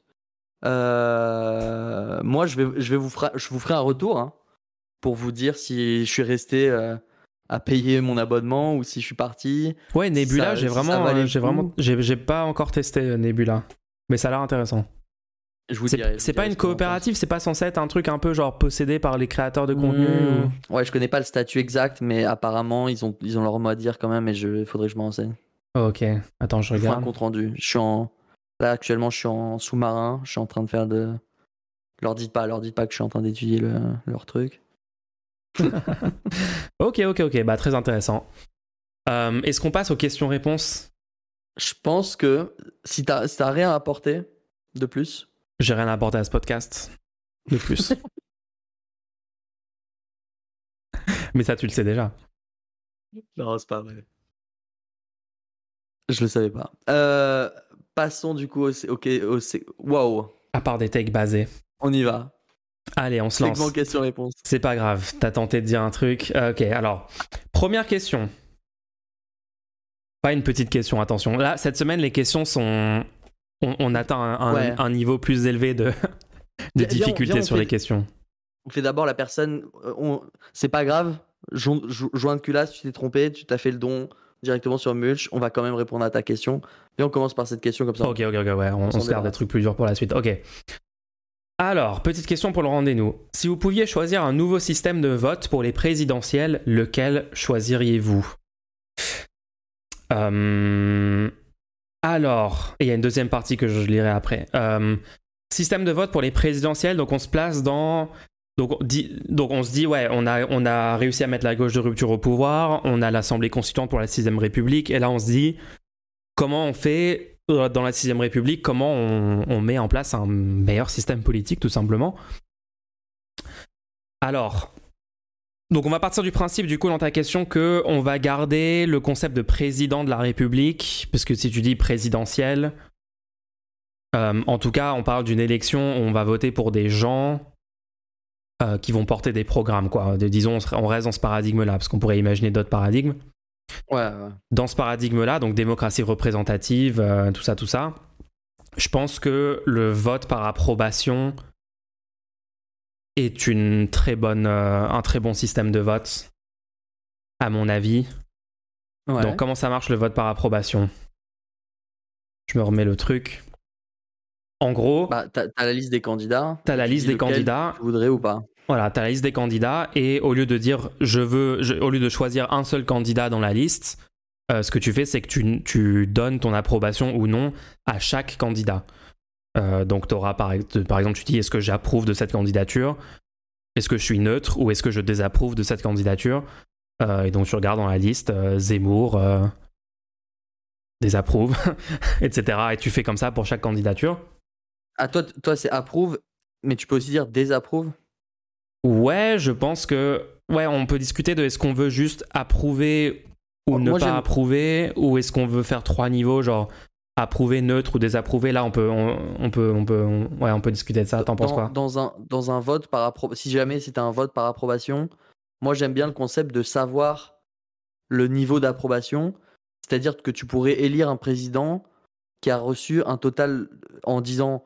Donc tu peux soit être en, en désaccord, genre je veux pas ce président à la tête de l'État, soit euh, ce candidat à la tête de l'État, soit être neutre, je, je m'en fiche, soit être pour, c'est-à-dire je veux ce président, ce candidat à la tête de l'État. Et du coup, de cette manière-là, tu pourrais, tu pourrais euh, remplir ta fiche là. Ouais. Et quitte, quitte, à, quitte à accepter des, un pourcentage. C'est-à-dire à, à- à quel point. Enfin bref, ça, ça complique un peu trop, je pense, et euh, c'est pas, pas trop l'intérêt. Mais moi, ce que j'aime bien, c'est de prendre en compte les votes négatifs, de dire que je ne veux pas de cette personne en tant que président. Parce que de cette manière-là, tu peux créer une condition différente d'élection si la personne a été élue avec un, total positif ou avec un total négatif. Parce que dans le cas de Macron, par exemple, vu les sondages qui avaient été faits, il y a de fortes chances que les gens ne voulaient ni de Macron ni de Le Pen, mais ont, moins voulu de Le Pen. Et du coup, ont, obtenu Macron. Bah, ça serait sympa d'avoir une euh, circonstance là-dedans où Macron, du coup, n'a pas les pleins pouvoirs. Macron est juste élu en tant que euh, euh, titulaire, quoi. Le temps, le temps de, par exemple, pour un mandat raccourci de deux ans avec des droits rétrécis, le temps de, de refaire une nouvelle élection, tu vois. Ouais, t'es en train de dire en gros que c'est différent d'être élu parce que t'es juste moins pire que tous les autres, mais les gens sont pas forcément majoritairement d'accord avec ton programme. Ça, c'est pas les mêmes circonstances d'élection que les gens sont majoritairement d'accord avec ton programme et techniquement, tu as l'adhésion euh, sur ce que tu veux faire pour le pays, tu as l'adhésion du peuple, quoi. Mais toi, c'est vraiment pour enlever l'effet spoiler que tu veux le vote par approbation. Ouais, ouais, ouais. Alors pourquoi ça serait mieux qu'une élection comme aujourd'hui, c'est-à-dire uninominale, où tu choisis une personne et c'est à deux tours? Euh, Le problème avec l'élection uninominale, un des gros problèmes majeurs, c'est l'effet spoiler. Ça veut dire que euh, si la majorité des gens, prenons un, exemple simple, tu vois, la majorité des gens sont pour diminuer le temps de travail euh, par semaine, par exemple, passer de 35 heures à 32 heures. Partons du principe qu'il y a 60% des gens qui sont d'accord avec ça, et les 40% restants sont pas d'accord. Euh, ou même les, disons les 40% restants veulent carrément augmenter le temps de travail à 40 heures. Bah, tu peux, si tu as une situation électorale où tu as un candidat qui propose d'augmenter à 40 heures, mais tu as genre trois candidats qui proposent de baisser à 32 heures, et eh bah, il y a de fortes chances que le candidat qui veut l'augmenter à 40 heures gagne juste parce que le fait qu'il y ait trois différentes candidatures sur la proposition la plus populaire a divisé les voix et donc fait gagner le truc que les gens ne veulent pas. Donc ça, c'est un immense biais qu'on a actuellement dans notre système électoral. C'est très facile à comprendre quand on regarde 2022 hein, notamment, mais... Ouais. Et le vote par approbation enlève ce problème, puisque tu peux dire oui à deux candidats. Genre là, tu dirais oui dans ton exemple à, ceux qui proposaient 32 heures et ceux qui proposaient 30 heures. Voilà, cet effet n'existe plus, ce biais n'existe plus dans le vote par approbation. Parce qu'en fait, les gens vont juste euh, plus approuver euh, enfin, ils vont approuver ceux qui veulent réduire le temps et désapprouver ceux qui veulent pas à 60 et 40. Et du coup, la candidature qui va gagner euh, sera celle qui a le plus d'approbation. Et donc, ça sera forcément une qui veut diminuer le temps de travail.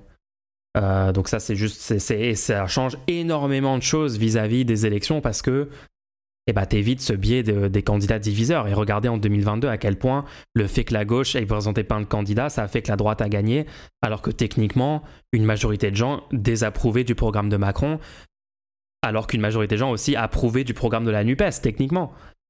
Donc bref, c'est, c'est vraiment majeur, majeur dans comment la démocratie serait appliquée. Ça serait beaucoup plus démocratique, les choix, euh, enfin les candidats qui gagnent et du coup appliquent leur programme, les choix pris politiquement pour la France par le pouvoir en place ressemblerait beaucoup plus à l'opinion du peuple français. Donc on serait dans un système beaucoup plus démocratique. Ce qui est super important, à mon avis, vu que je suis pro-démocratie euh, le plus possible, quoi. Je sais pas s'il y a d'autres avantages. Alors moi, sans doute. Hein, moi, sur, moi, sur cette question spécifiquement, je crois que j'ai changé d'avis. Ok. Moi, je... ok. J'ai lu ce truc-là récemment et, et ça m'a ça m'a fait réfléchir. Si on doit choisir un nouveau système de vote pour spécifiquement et uniquement les présidentielles, comme tu l'as dit au début, on peut rien changer d'autre. Ouais. Je crois, je crois que choisir un vote indirect. Un vote indirect, c'est quoi ça? Voter par, le, par les députés. Oula. Attends, donc toi tu veux que ça soit des représentants déjà élus dans une assemblée qui choisiraient ça Pourquoi? Si je, peux changer, si je peux changer que ça, je préférerais qu'on vote d'abord pour les législatives sans l'influence des présidentielles mais que les législatives deviennent du coup le vote le plus important de la Ve République. D'accord. Et, ensuite, pour ces... les, députés, les députés qui chacun présentent des programmes qui expliquent pourquoi ils vont voter au sein de l'Assemblée. En plus, c'est beaucoup, c'est plus la personnalité, tu vois. Et ensuite, on vote, les, les députés votent pour le président. Ouais, je pense que je vois la logique, c'est-à-dire que le biais sur la personne dans l'élection présidentielle, c'est tellement personnifié que les gens, que le, genre, est-ce que la personne elle-même est populaire ou pas? Est-ce que la personne elle-même euh, a du charisme? Enfin, tous ces trucs-là jouent tellement, même avec un système de vote par approbation, que tu préférerais que ça soit indirect. Ouais. À terme, moi, je veux enlever le pouvoir du président et en faire un, juste un représentant de l'État euh, dans les rapports internationaux, etc. Et euh, dans ce cas-là, ce serait à peu près le même fonctionnement. Ce serait une désignation par l'Assemblée générale. L'Assemblée euh, générale. L'Assemblée générale de la France. De la France. Voilà. C'est les anarchistes qui vont être contents. C'est une, une, nouvelle, une nouvelle idée. Je vais pas la défendre à 100%. C'est juste que je me dis si je dois changer un seul truc sur l'élection présidentielle, est-ce que ça, est-ce que ça a pas plus d'impact puisque ça change vraiment la vie politique du pays puisque maintenant, du coup, la campagne se mène vraiment sur, par exemple, si tu fais gagner juste ton député dans, ta localité, ça a, un, euh, ça a un impact, tu vois. Ouais, mais, mais on est d'accord que par exemple pour le pour l'élection des députés, pour les législatives, là tu défendrais un système de vote par approbation. Ah. Au lieu d'un uninominal, bah, parce que l'effet spoiler joue aussi sur les législatives. Ok, mais là j'ai pas le droit de changer ça. Je te dis spécifiquement pour cette question. Oui, non, bien sûr, bien sûr. Mais si tu avais le droit de changer ça? Oui, si je peux changer ce que je veux, on change tout. Hein.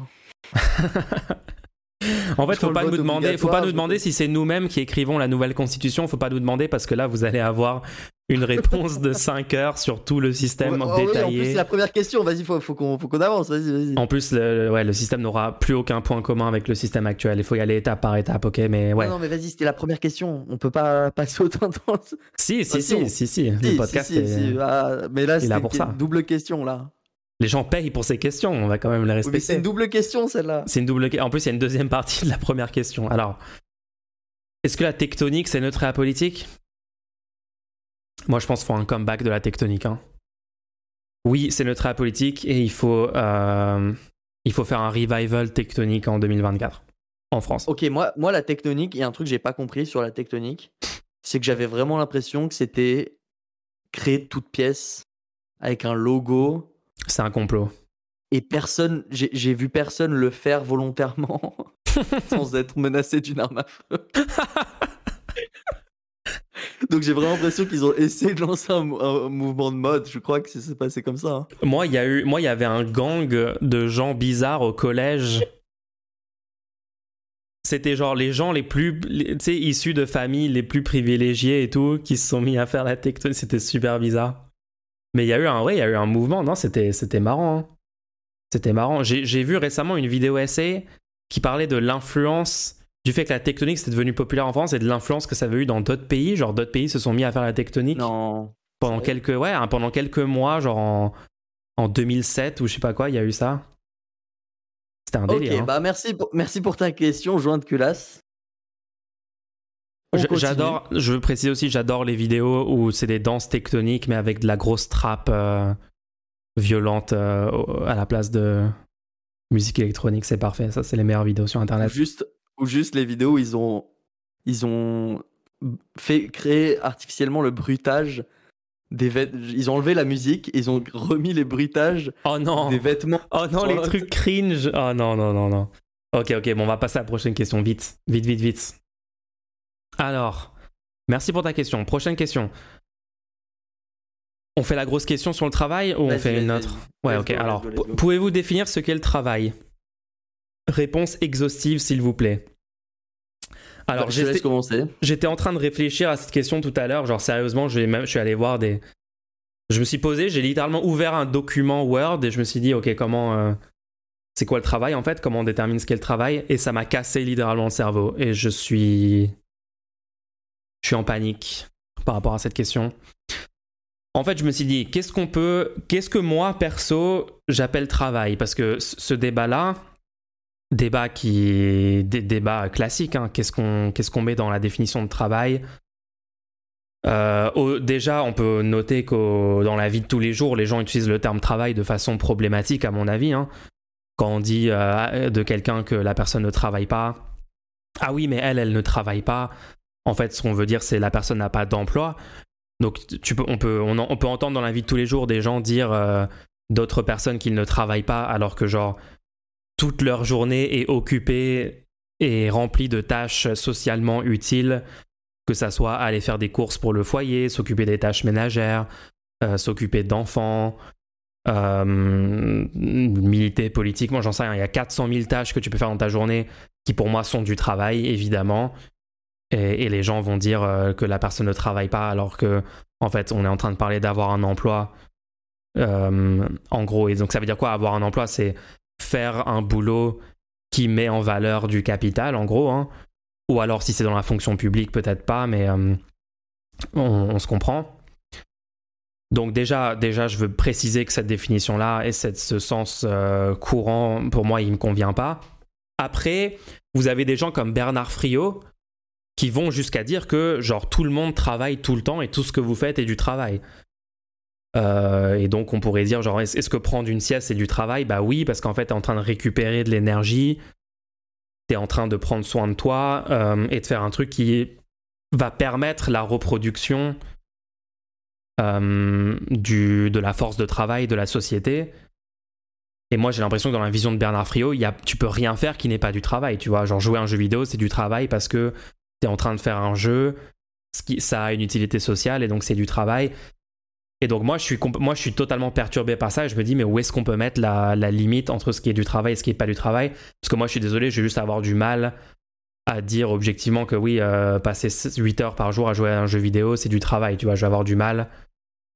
Pour moi, il y a une distinction. Pour moi, l'utilité sociale du terme travail, c'est pour dire aux gens que quand ils ont un but dans la vie et ils veulent l'accomplir, telle tâche il vaut mieux qu'ils s'attellent à faire telle tâche plutôt que telle tâche, tu vois. Si ton but dans la vie, c'est de devenir euh, euh, un grand pianiste, il va devoir. Tu as besoin de travailler pour ça. Tu as besoin de apprendre à jouer l'instrument, tu as, besoin de te focaliser sur cette tâche-là, avoir une certaine régularité, avoir des méthodes de travail. Et pour moi, c'est à ça que ça sert le terme travail, c'est de dire si tu as tel objectif, il faut travailler vis-à-vis de cet objectif-là. C'est pas pour dire aux gens. Euh, euh, ah, si t'es si euh, musicienne et tu fais 8 heures par jour de piano pour essayer de t'améliorer dans cette tâche, tu ne travailles pas parce que tu n'as pas d'emploi. Ça, je trouve que c'est du bullshit. Par contre, si ton but c'est de devenir une grande pianiste, mais tu passes 8 euh, heures par jour à, à jouer aux jeux vidéo, là, je peux te dire, bah, tu n'es pas en train de travailler vis à -vis de ton objectif, tu vois. Donc, tout ça pour dire, je sais pas si je réponds à la question en fait. Je pense que j'ai savamment évité de répondre à la question parce qu'en fait, c'est un peu du. Tu veux, que je reprenne, avec ma. Vas-y, vas-y, qu'est-ce que t'en penses toi du truc On va construire petit à petit une compréhension du travail, vas-y. Pour moi, il y a, pour moi, il y a plusieurs niveaux de réponse parce qu'il y a plusieurs niveaux de compréhension du terme travail. Il y a une compréhension euh, individuelle et une compréhension sociale pour moi. D'accord. C'est-à-dire que tu peux voir le travail comme une euh, question sociale et dans ce cas, le travail serait tout ce que quelqu'un est, est, prompt à te payer pour le faire. Si quelqu'un veut bien te payer pour faire quelque chose, dans ce cas-là, ça serait considéré comme du travail, euh, mais purement dans la vision sociale du travail, dans, les échanges. Aujourd'hui, c'est ce qu'on utilise, le terme travail pour parler de ça, du contrat qu'on fait pour échanger de l'argent contre une activité que tu fais en retour, que ce soit euh, un bien, un service euh, ou même un échange, euh, enfin une, une, la création de valeur. Ok, donc c'est complètement contextuel. Ça veut dire que c'est pas du tout lié à l'activité elle-même. C'est lié au contexte social. donc si les gens veulent payer pour ce truc, ça devient du travail, quoi. D'accord. Ça, c'est dans le cadre purement social. Donc c'est pour ça que est-ce que tu travailles dans ce cadre-là? Ça n'a pas le sens. Est-ce que tu utilise de l'énergie Est-ce que tu, ça n'a aucun rapport avec est-ce que ce que tu fais dans la journée a du sens ou quoi? C'est quand on te demande socialement est-ce que tu travailles, on te demande est-ce que quelqu'un est prêt à te payer pour ce que tu fais dans tes journées? Et dans ce cas, il y a deux possibilités. Soit tu n'as pas trouvé la personne qui est prête à te payer, soit ce que tu fais n'est pas n'a pas de valeur aux yeux des gens qui sont autour de toi et que tu connais. Donc de ce point de vue-là, euh, le, c'est limitant pour le, sens du travail parce que ça permet de le penser dans le cadre de la société, mais ça permet pas de le penser dans le cadre de l'individu. Ouais. Et dans ce cas, pour moi, le travail n'a pas le même sens dans, dans le cadre de l'individu parce que pour moi. Ouais, parce que par exemple, si tu fais ton si tu fais ton lit tous les matins, personne n'est prêt à te payer pour cette activité. Donc dans le, la première dans le premier sens, le sens social, c'est pas du travail. Voilà. Donc comment je définirais le travail? Comment je dirais ce que c'est le travail? Dans le sens plus euh, de de descriptif de vraiment qu'est-ce qu'on considère, nous, dans, notre tête, être du travail, euh, et non pas socialement. Dans ce cas-là, c'est imaginons que tu sois omnipotent, imaginons que tu, aies tous les pouvoirs, tu peux faire ce que tu veux. Est-ce que tu le ferais encore, ce truc-là? Est-ce que tu déciderais de faire ça? Si tu avais tous les pouvoirs. Et si tu réponds non, c'est du travail. Si tu, si tu réponds non, c'est du travail parce que c'est quelque chose que si tu avais la possibilité, tu ne voudrais pas faire. Donc tu utilises de la volonté et tu, tu forces sur ta propre volonté où tu veux pas faire ça pour pouvoir le, faire quand même, pour pouvoir obtenir quelque chose en retour ou pas. Hein. Des fois, y a, tu travailles en vain. Hein. Mais du coup, pour moi, c'est comme ça qu'on définit quelque chose qui serait du travail. Et c'est pour ça que euh, c'est pour ça que quelque chose que tu fais et qui te rapporte de l'argent c'est du travail, ça peut être du travail socialement et toi tu considères que c'est quelque chose qui te plaît et donc tu ne, tu ne considères pas toi que c'est du travail. Et inversement, les gens peuvent ne pas te payer, les gens te disent bah t'as pas de travail et pourtant tu es persuadé d'être le peintre euh, qui va être reconnu par les, futures générations. Et dans ce cas, tu dis moi je, je, me, je muse tous les jours sur ma peinture, à travailler mon art. Et pour toi, c'est du travail parce que pour toi, si tu pouvais directement avoir l'œuvre que tu que, que essaies d'obtenir, tu, tu. Voilà. Bref, et à partir de là, il y a plein de choses dans ta vie que tu fais qui, que, qui peuvent être considérées comme des tâches et qui peuvent être considérées par certaines personnes comme du travail, mais que toi, tu peux y trouver une valeur intrinsèque et tu voudrais quand même le faire si tu avais les moyens euh, de tout arrêter. Il y a des gens, je connais des gens, ils font la vaisselle et ça les détend. C'est vrai. Je ne fais pas partie de ces gens. je connais des gens, ils conduisent. Des fois, ils, ils, se sentent pas bien, ils, ils, vont faire un tour de pâté de maison. Donc, la conduite que tu fais à ce moment-là, même si tu étais omnipotent, tu la ferais quand même. Par contre, celle pour aller sur ton lieu de travail, tu la ferais pas. Tu te téléporterais tout de suite. Enfin, la plupart des gens, tu vois. Donc, à partir de là, on peut reconnaître du coup que c'est pas en fonction de ce que tu es en train de faire, c'est en fonction de comment toi tu le perçois. Et comment on réconcilie du coup le travail euh, dans la vision sociale des choses et le travail euh, de ton point de vue à toi? En fait, on, ne peut pas. On ne peut pas. Euh, c'est deux termes qui sont utilisés. On devrait inventer deux termes différents pour parler de ces deux choses-là.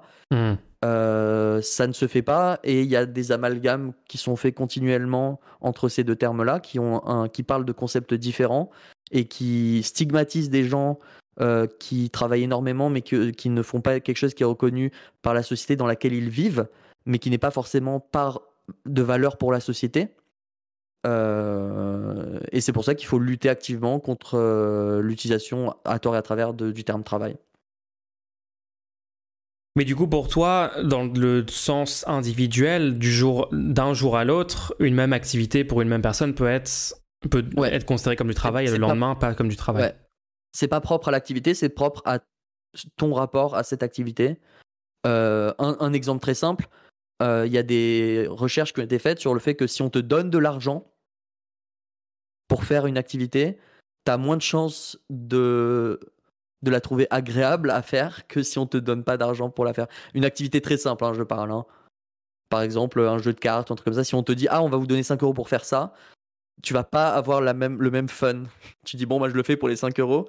Alors que si on te fait venir dans, dans le labo d'études et on dit, voilà, joue à ces jeux de cartes, à la fin on dit, est-ce que tu as aimé? Tu auras plus de chances de dire que tu as aimé euh, si, si on t'a pas payé.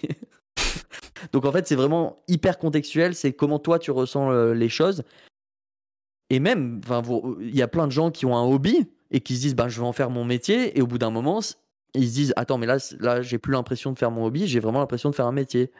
Et, euh, et dans ce cas-là, en fait, on voit bien euh, que si la personne était, voulait arrêter, était capable d'arrêter de faire cette activité-là, elle arrêterait. Donc ça, ça c'est pas, c'est plus son hobby à ce moment-là, c'est plus quelque chose. Voilà. Donc c'est vraiment contextuel, ouais. C'est pas propre à l'activité en elle-même. Après, les activités. J'ai une question pour toi. Ouais, il y a des activités quand même qui ont de fortes chances de ne pas être appréciées par la plupart des gens et qui du coup seront quasiment tout le temps du travail pour la plupart des gens, tu vois. Ça veut dire que quelqu'un qui veut être le bodybuilder le plus sculpté euh, sur Terre, etc., c'est ça son, son objectif de vie et qui va à la salle de sport euh, s'entraîner tous les jours pour ça, mm-hmm. ne travaille pas, puisque c'est ce qu'elle ferait si elle était omnipotente, c'est ça son... T'es sûr? Bah, si je parle de ce principe-là, que ouais, si elle était omnipotente, c'est ça son. Ou est-ce que si elle était omnipotente, elle, elle pourrait juste bah avoir ce corps-là en claquant des doigts Ouais. Ah d'accord, d'accord, attends, ça dépend, ok, ok. Bah oui, bah Donc il n'y a plus aucune contrainte physique du tout, tu peux imaginer n'importe ah quelle situation. omnipotent, c'est à n'importe quel, tu peux faire ce que tu veux, tu as, tous, les, pouvoirs, tu peux te téléporter, tu peux, ok, instantanément changer ton corps, ok. Tu fais ce que tu veux. Tu Donc dans ce cas-là, ouais, tirez pas, tirez pas faire ça à la salle, ou alors peut-être que tirer à la salle le faire. Non, il y a des gens qui doivent. Parce qu'intrinsèquement, hein. t'aimes cette activité. Ouais, ouais. Ok, ok, ok. Moi, je pense que globalement, nos deux, déjà nos deux façons de le voir ont beaucoup de trucs en commun. C'est-à-dire que déjà, on remet fortement en cause les, les, frontières rigides entre telle activité du travail ou pas du travail.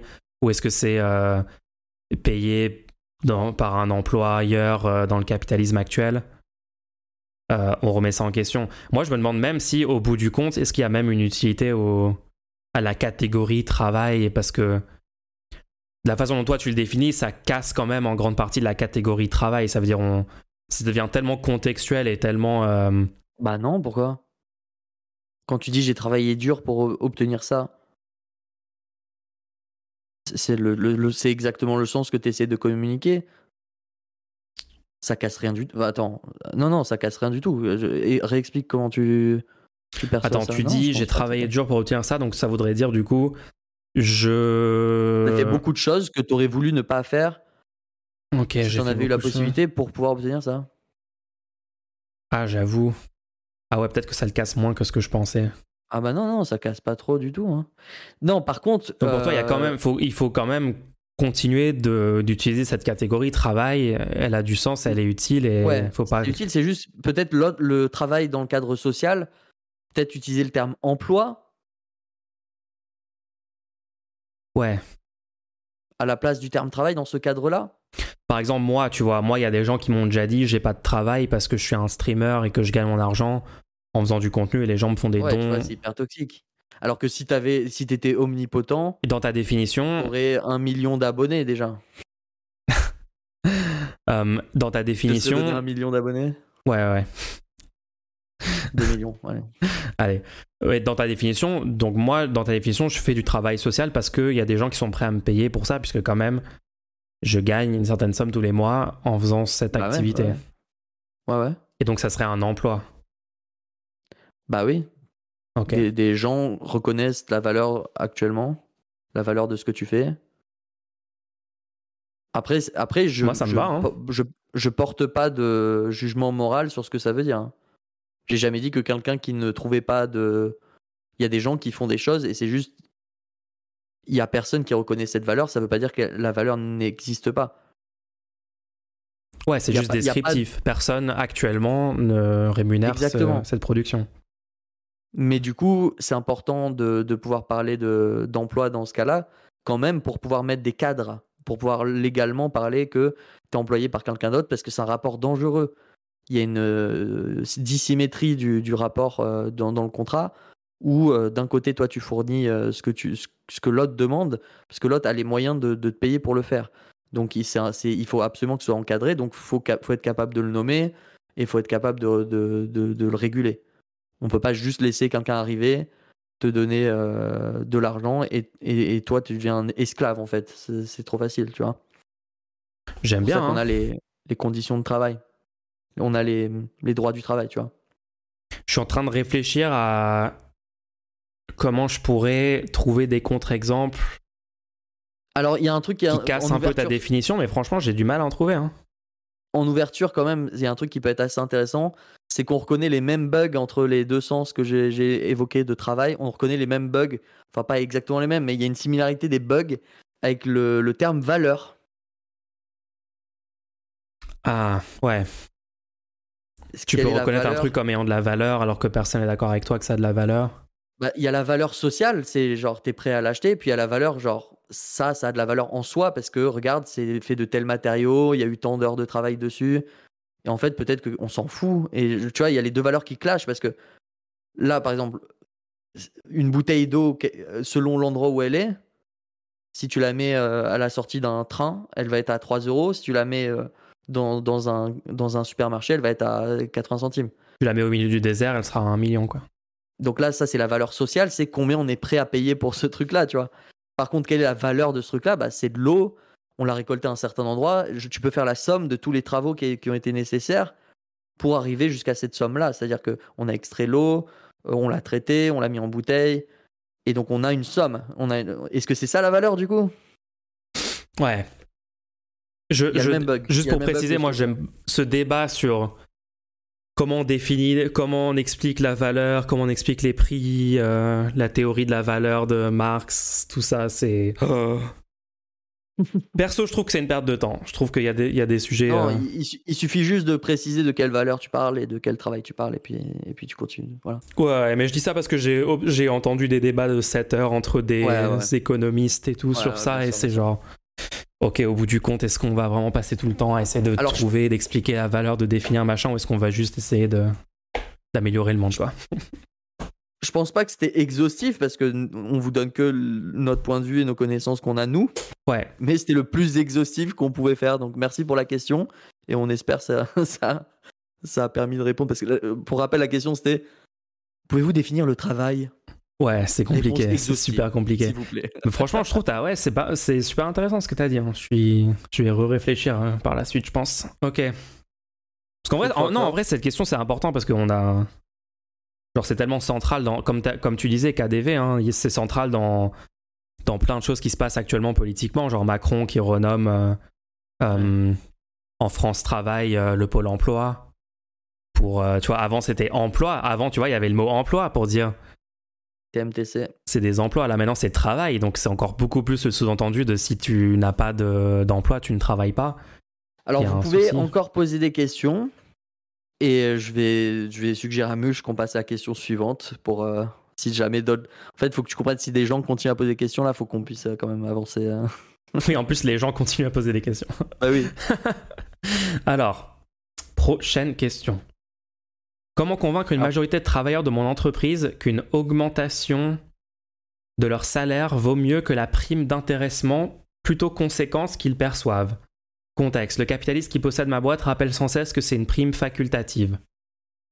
Je connais ça. Oui, très drôle. Euh, Ah non, je connais pas moi. non, mais les, les employeurs qui disent euh, Je suis pas obligé de vous fournir la cette possibilité-là. euh. Alors, Une tu as une prime d'intéressement. une prime d'intéressement, j'imagine que c'est. euh, euh, tu touches une partie des profits ou même, même des, euh, des parts de l'entreprise. hein, c'est ça, non Des primes d'intéressement? Somme versée au titre d'un accord d'intéressement. Elle a pour but, pour objet d'associer les salariés aux performances de leur entreprise. Donc si ton entreprise performe, tu gagnes plus d'argent, genre tu as un petit, un petit pécule. Oui, un truc, hein, ça peut être soit sur le cours en, sur le, indexé sur le cours en bourse de l'entreprise ou des trucs comme ça, d'accord Ouais, ou alors des bénéfices qu'elle a fait. Bah, pour moi, pour les convaincre de ça, c'est pas très compliqué. C'est genre, si tu augmentes ton salaire de 10%, bah, t'es sûr que tant que tu fais pas une faute grave ou, euh, ou qu'il y a une autre circonstance, bah, tu gardes ton emploi, mais t'es sûr que tous les mois, t'as plus 10% par rapport à aujourd'hui. Donc, c'est une augmentation durable, garantie, euh, stable, etc., etc. En tout cas, dans une certaine mesure.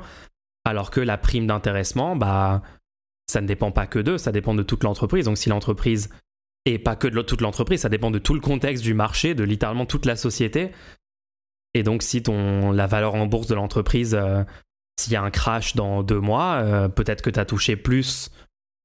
Euh, même je pars du principe, le truc le plus favorable, que genre dans la prochaine année, en effet, la valeur en bourse va plus augmenter que ce que tu aurais touché en augmentation de salaire, d'accord?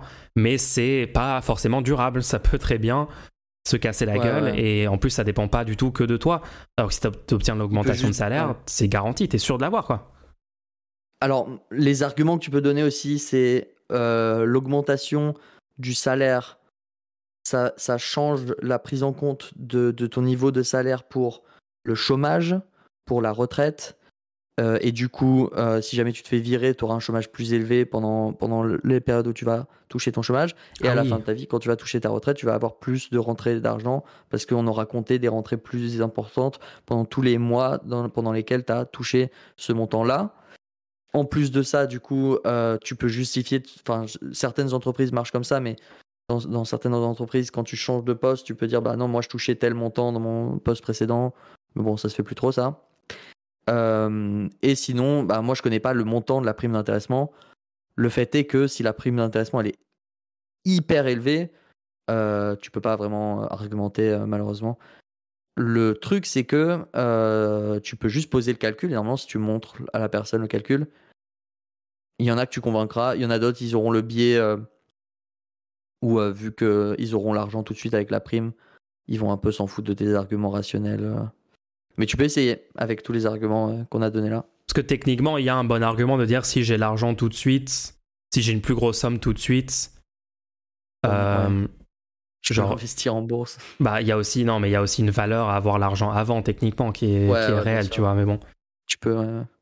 Après, ouais, ouais, ouais, je, ouais, prends, prends les résultats, prends les critères qui sont offerts aux travailleurs, tu prends les résultats sur les 12 derniers mois de l'entreprise, tu fais un... Ouais, c'est bien ça, de faire un calcul. Voilà, je, pense, qu'on a bien calcul. Ceux, ceux, qui seront, ceux qui seront convaincus, ceux qui seront convaincables, non, ça se dit pas, seront convaincus.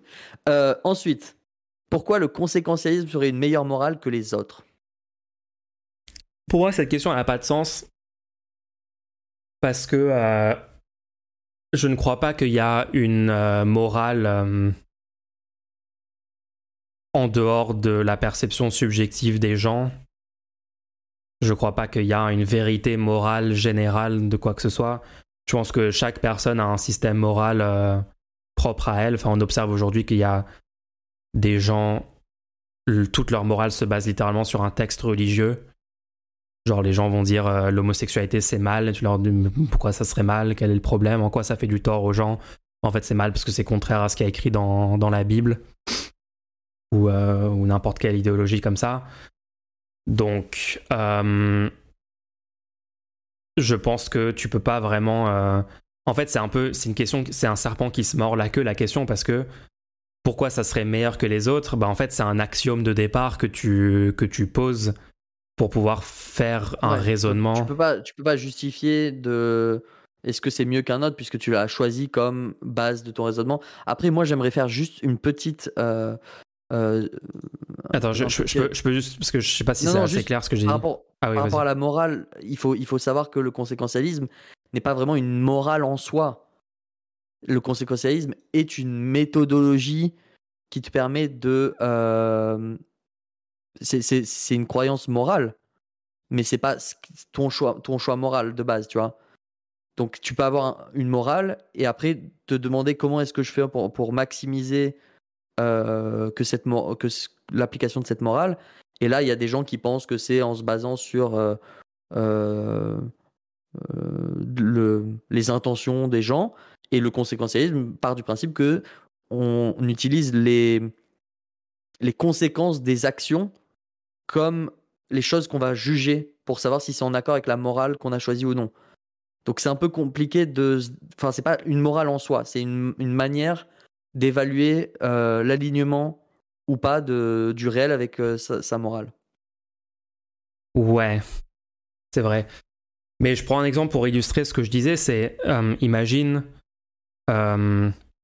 imagine, je dis, hmm, attends, c'est quoi un bon exemple? Bah, prenons juste un, un problème de, du trolley classique, genre, t'as un train qui fonce sur trois personnes et tu as le choix de, le faire changer de direction pour qu'il tue plus qu'une personne. Moi, je vais te dire, bah, de façon conséquentialiste, il faut changer le train pour, pour minimiser le nombre de morts. Et là, une personne avec une autre morale que moi va dire non, mais je suis, je suis responsable de cette mort-là si je, si je bouge le train et si je le bouge pas et ça tue trois autres, je suis pas responsable parce que moi j'ai un système de déontologie. Euh. Je sais pas si c'est le meilleur exemple. Peut-être un meilleur exemple, c'est euh, euh, les nazis viennent chez moi, je cache des juifs dans ma cave. Est-ce que je dois mentir et dire j'en ai pas? Donc quelqu'un qui serait déontologue en termes de système moral dirait il faut jamais mentir. Imaginons une personne comme ça. Et donc la personne va, ne va pas mentir aux nazis, il va dire oui, je cache des juifs et les juifs vont être tués. Et un conséquentialiste va dire non, on s'en fout, ce qui compte c'est les conséquences, on s'en fout de mentir ou pas mentir, comme principe. Et donc je peux mentir pour euh, sauver ces gens. Et après, la personne. Et après, donc là, tu me demandes la question en quoi est-ce que ton système c'est une meilleure morale que les autres? Bah parce que j'ai minimisé le, la souffrance. Sauf que l'autre personne va dire non, mais moi, mon action. Attends, mais le truc, c'est que du coup, non, mais je, je, je dénote le bug, c'est que du coup, vu que tu poses une question sur la morale, Mulch est en train d'utiliser la morale conséquentialiste pour démontrer le fait que la morale qu'il a choisie est la meilleure. Il va dire, regardez, avec le conséquentialisme, on a fait moins de morts. Or, oui. ça, c'est le jugement conséquentialiste qui, montre, qui, qui décide que c'est mieux comme résultat. Donc, on peut pas répondre à une question qui se base sur morale. bah oui, parce qu'en fait, en fait, la personne déontologue en face va juste me dire Bah oui, mais euh, en fait, le but, c'est pas de minimiser le nombre de morts. Le but, c'est de respecter les principes moraux. et donc, moi, je les ai respectés et toi, tu les as pas respectés. Donc, ma morale est meilleure que la tienne. Et moi, je peux rien répondre à ça parce que si la personne a sa morale, moi, j'ai ma morale. Je, je vais pas pouvoir démontrer objectivement après, encore une fois, moi je pense qu'on peut convaincre beaucoup de gens quand même que minimiser le nombre de morts dans le monde, de morts inutiles, de souffrances, etc., c'est un meilleur axiome moral que il ne faut pas mentir ou euh, il faut respecter la Bible ou je ne sais quel autre truc. Enfin, c'est quand même pas très. Voilà, c'est facile d'argumenter et d'être euh, persuasif sur cet axiome moral là, quoi. Ok, on passe à la suite.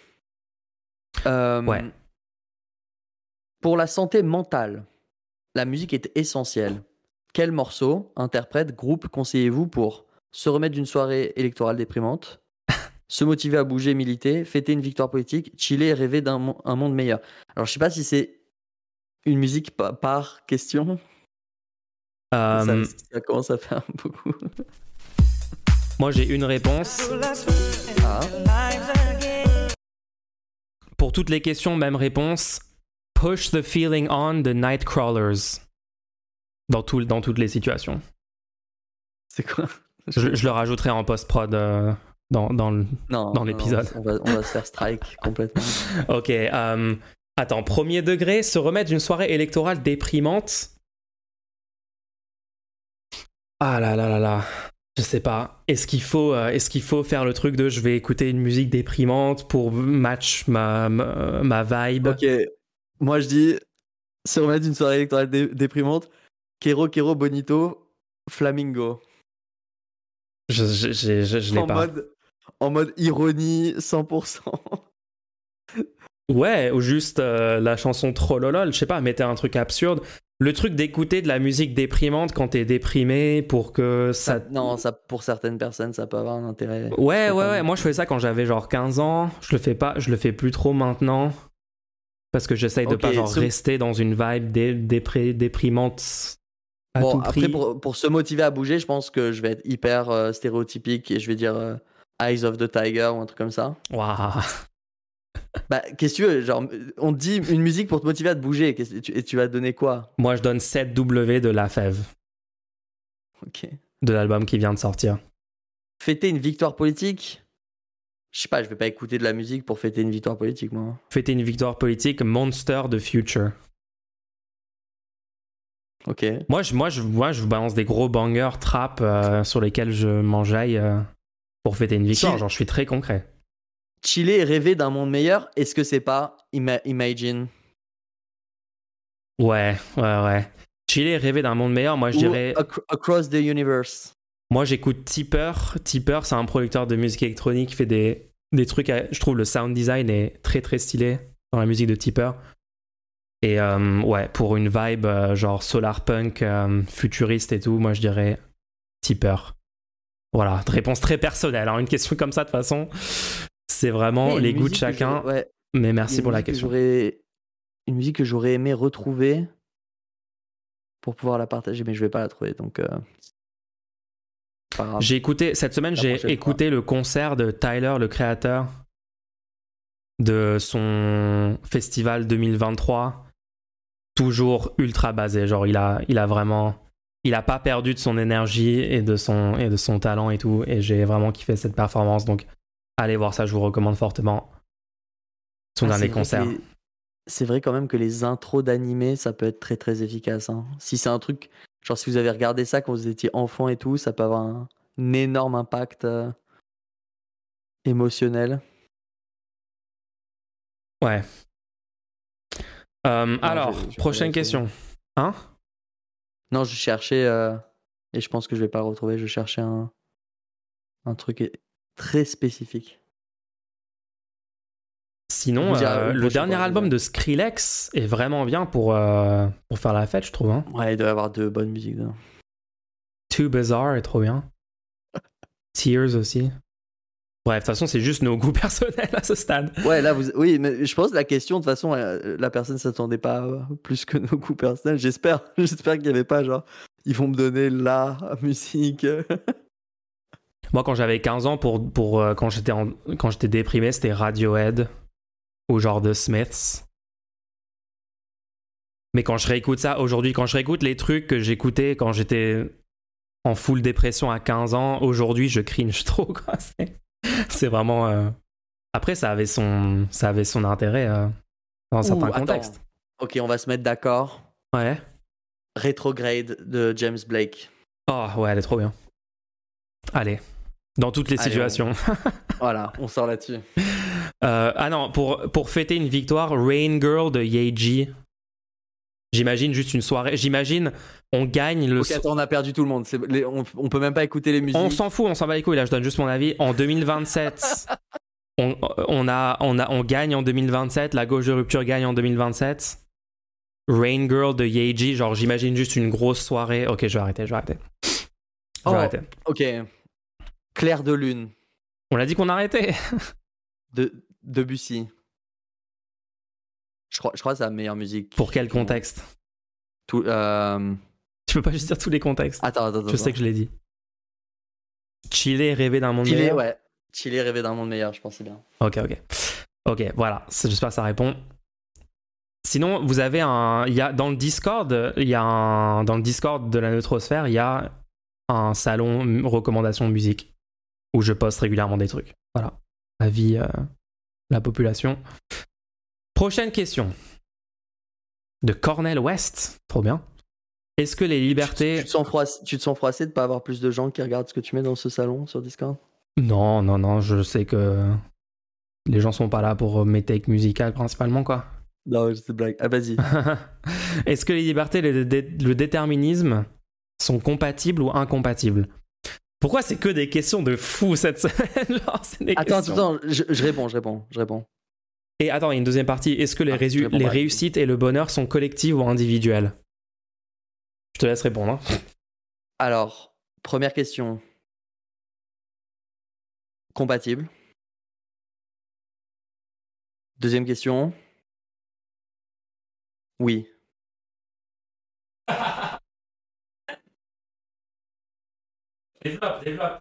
Non, non, non. Alors, est-ce que les libertés, est-ce que les libertés et le déterminisme sont compatibles ou incompatibles? Moi, Alors, ça dépend de laquelle manière tu le perçois. Euh, si tu perçois que l'illusion, si tu, si tu te rends compte que la liberté, c'est une illusion, mais que tu es OK avec ça parce que tu as compris que de maintenir cette illusion te permettait de- d'être plus heureux et euh, d'être un agent plus euh, actif et qui va plus vers des choses qui, qui, qui améliorent sa vie, etc. Dans ce cas-là, tu vas considérer que c'est compatible. Si tu considères que le fait que ce soit une illusion rend le genre le fait que tu te rends compte que, que le déterminisme existe fait que t'es pas libre. Enfin, je, je pense là t'es es coincé dans une dans un doomerisme euh, invalidisant. Mais je crois que personne pen- est dans ce cas concrètement. hein. Compatible. Moi, j'arrive pas à m'imaginer quelqu'un qui se rendrait compte que euh, tout est déterminé et qui littéralement tomberait en dépression Donc ma réponse va être compatible parce que tu peux techniquement, même en avec le déterminisme, comprendre que l'impression de liberté, euh, elle, elle a un impact euh, comme, si, comme si en fait la liberté existait, la même chose. Je pense que 100% Parce que nous- des gens qui sont déterministes dans leur philosophie euh, sont vivent leur vie comme si c'était pas déterminisant. Ouais. Et pour l'autre, est-ce que les réussites, est-ce que les réussites et le bonheur sont collectifs ou individuels? Euh, Je pense que c'est un faux dilemme cette question. Je pense que les réussites et le bonheur peuvent être perçus d'un point. En fait, on, vous pouvez, en tant qu'ego individu, euh, percevoir des réussites et du bonheur, et en, en- en tant que partie d'un ego de groupe, percevoir du, du bonheur et, et des réussites. Il y a pas de, les deux ne sont pas opposés pour moi. Voilà, c'était ma, ma, ma réponse. Je sais pas trop quoi répondre à ça. Est-ce que, le, est-ce que les réussites et le bonheur sont collectifs ou individuels Je Moi, trouve pas que c'est un faux dilemme. Ouais, moi je dirais individuel. Parce que même quand c'est collectif, tu le ressens comme collectif, toi coup, individuellement dans ta tête. Ouais, bon. Ouais, Bah du coup oui, mais ça, du coup ça reste collectif quand même. ok, on va, on va rester sur la réponse de BPD parce que moi là-dessus, je suis pas sûr que je vais avoir la meilleure réponse. Ok, Des très très bonnes questions cette semaine. ouais, c'était bien. J'espère que les réponses sympa. étaient satisfaisantes. On a fait du mieux qu'on a pu. Je pense que c'était pas mal quand même. C'était pas Bah, mal sur écoutez, le travail t'as géré. Bah déjà, déjà j'espère que ça vous a plu le, le- la nouvelle intro. Euh, on part dans ce nouvel arc, 28e épisode du podcast, Let's go. euh, qui devient de plus en plus intéressant, je trouve, parce qu'au fur et à mesure, on prend, on prend un peu la main. En plus, du coup, euh, on vous attend la semaine prochaine. Il faut que vous, absolument que vous voyez le film Pleasantville. Et on va complètement le spoiler la semaine prochaine. On a des gros trucs à dire dessus. En tout cas, moi, parce que toi, tu l'as pas vu encore. Moi, je vais regarder cette semaine, je vais me faire ça au calme. Ça va être un bon moment. Et, et du coup, on se donne rendez-vous la semaine prochaine. Rendez-nous la semaine prochaine, tout le monde. Ciao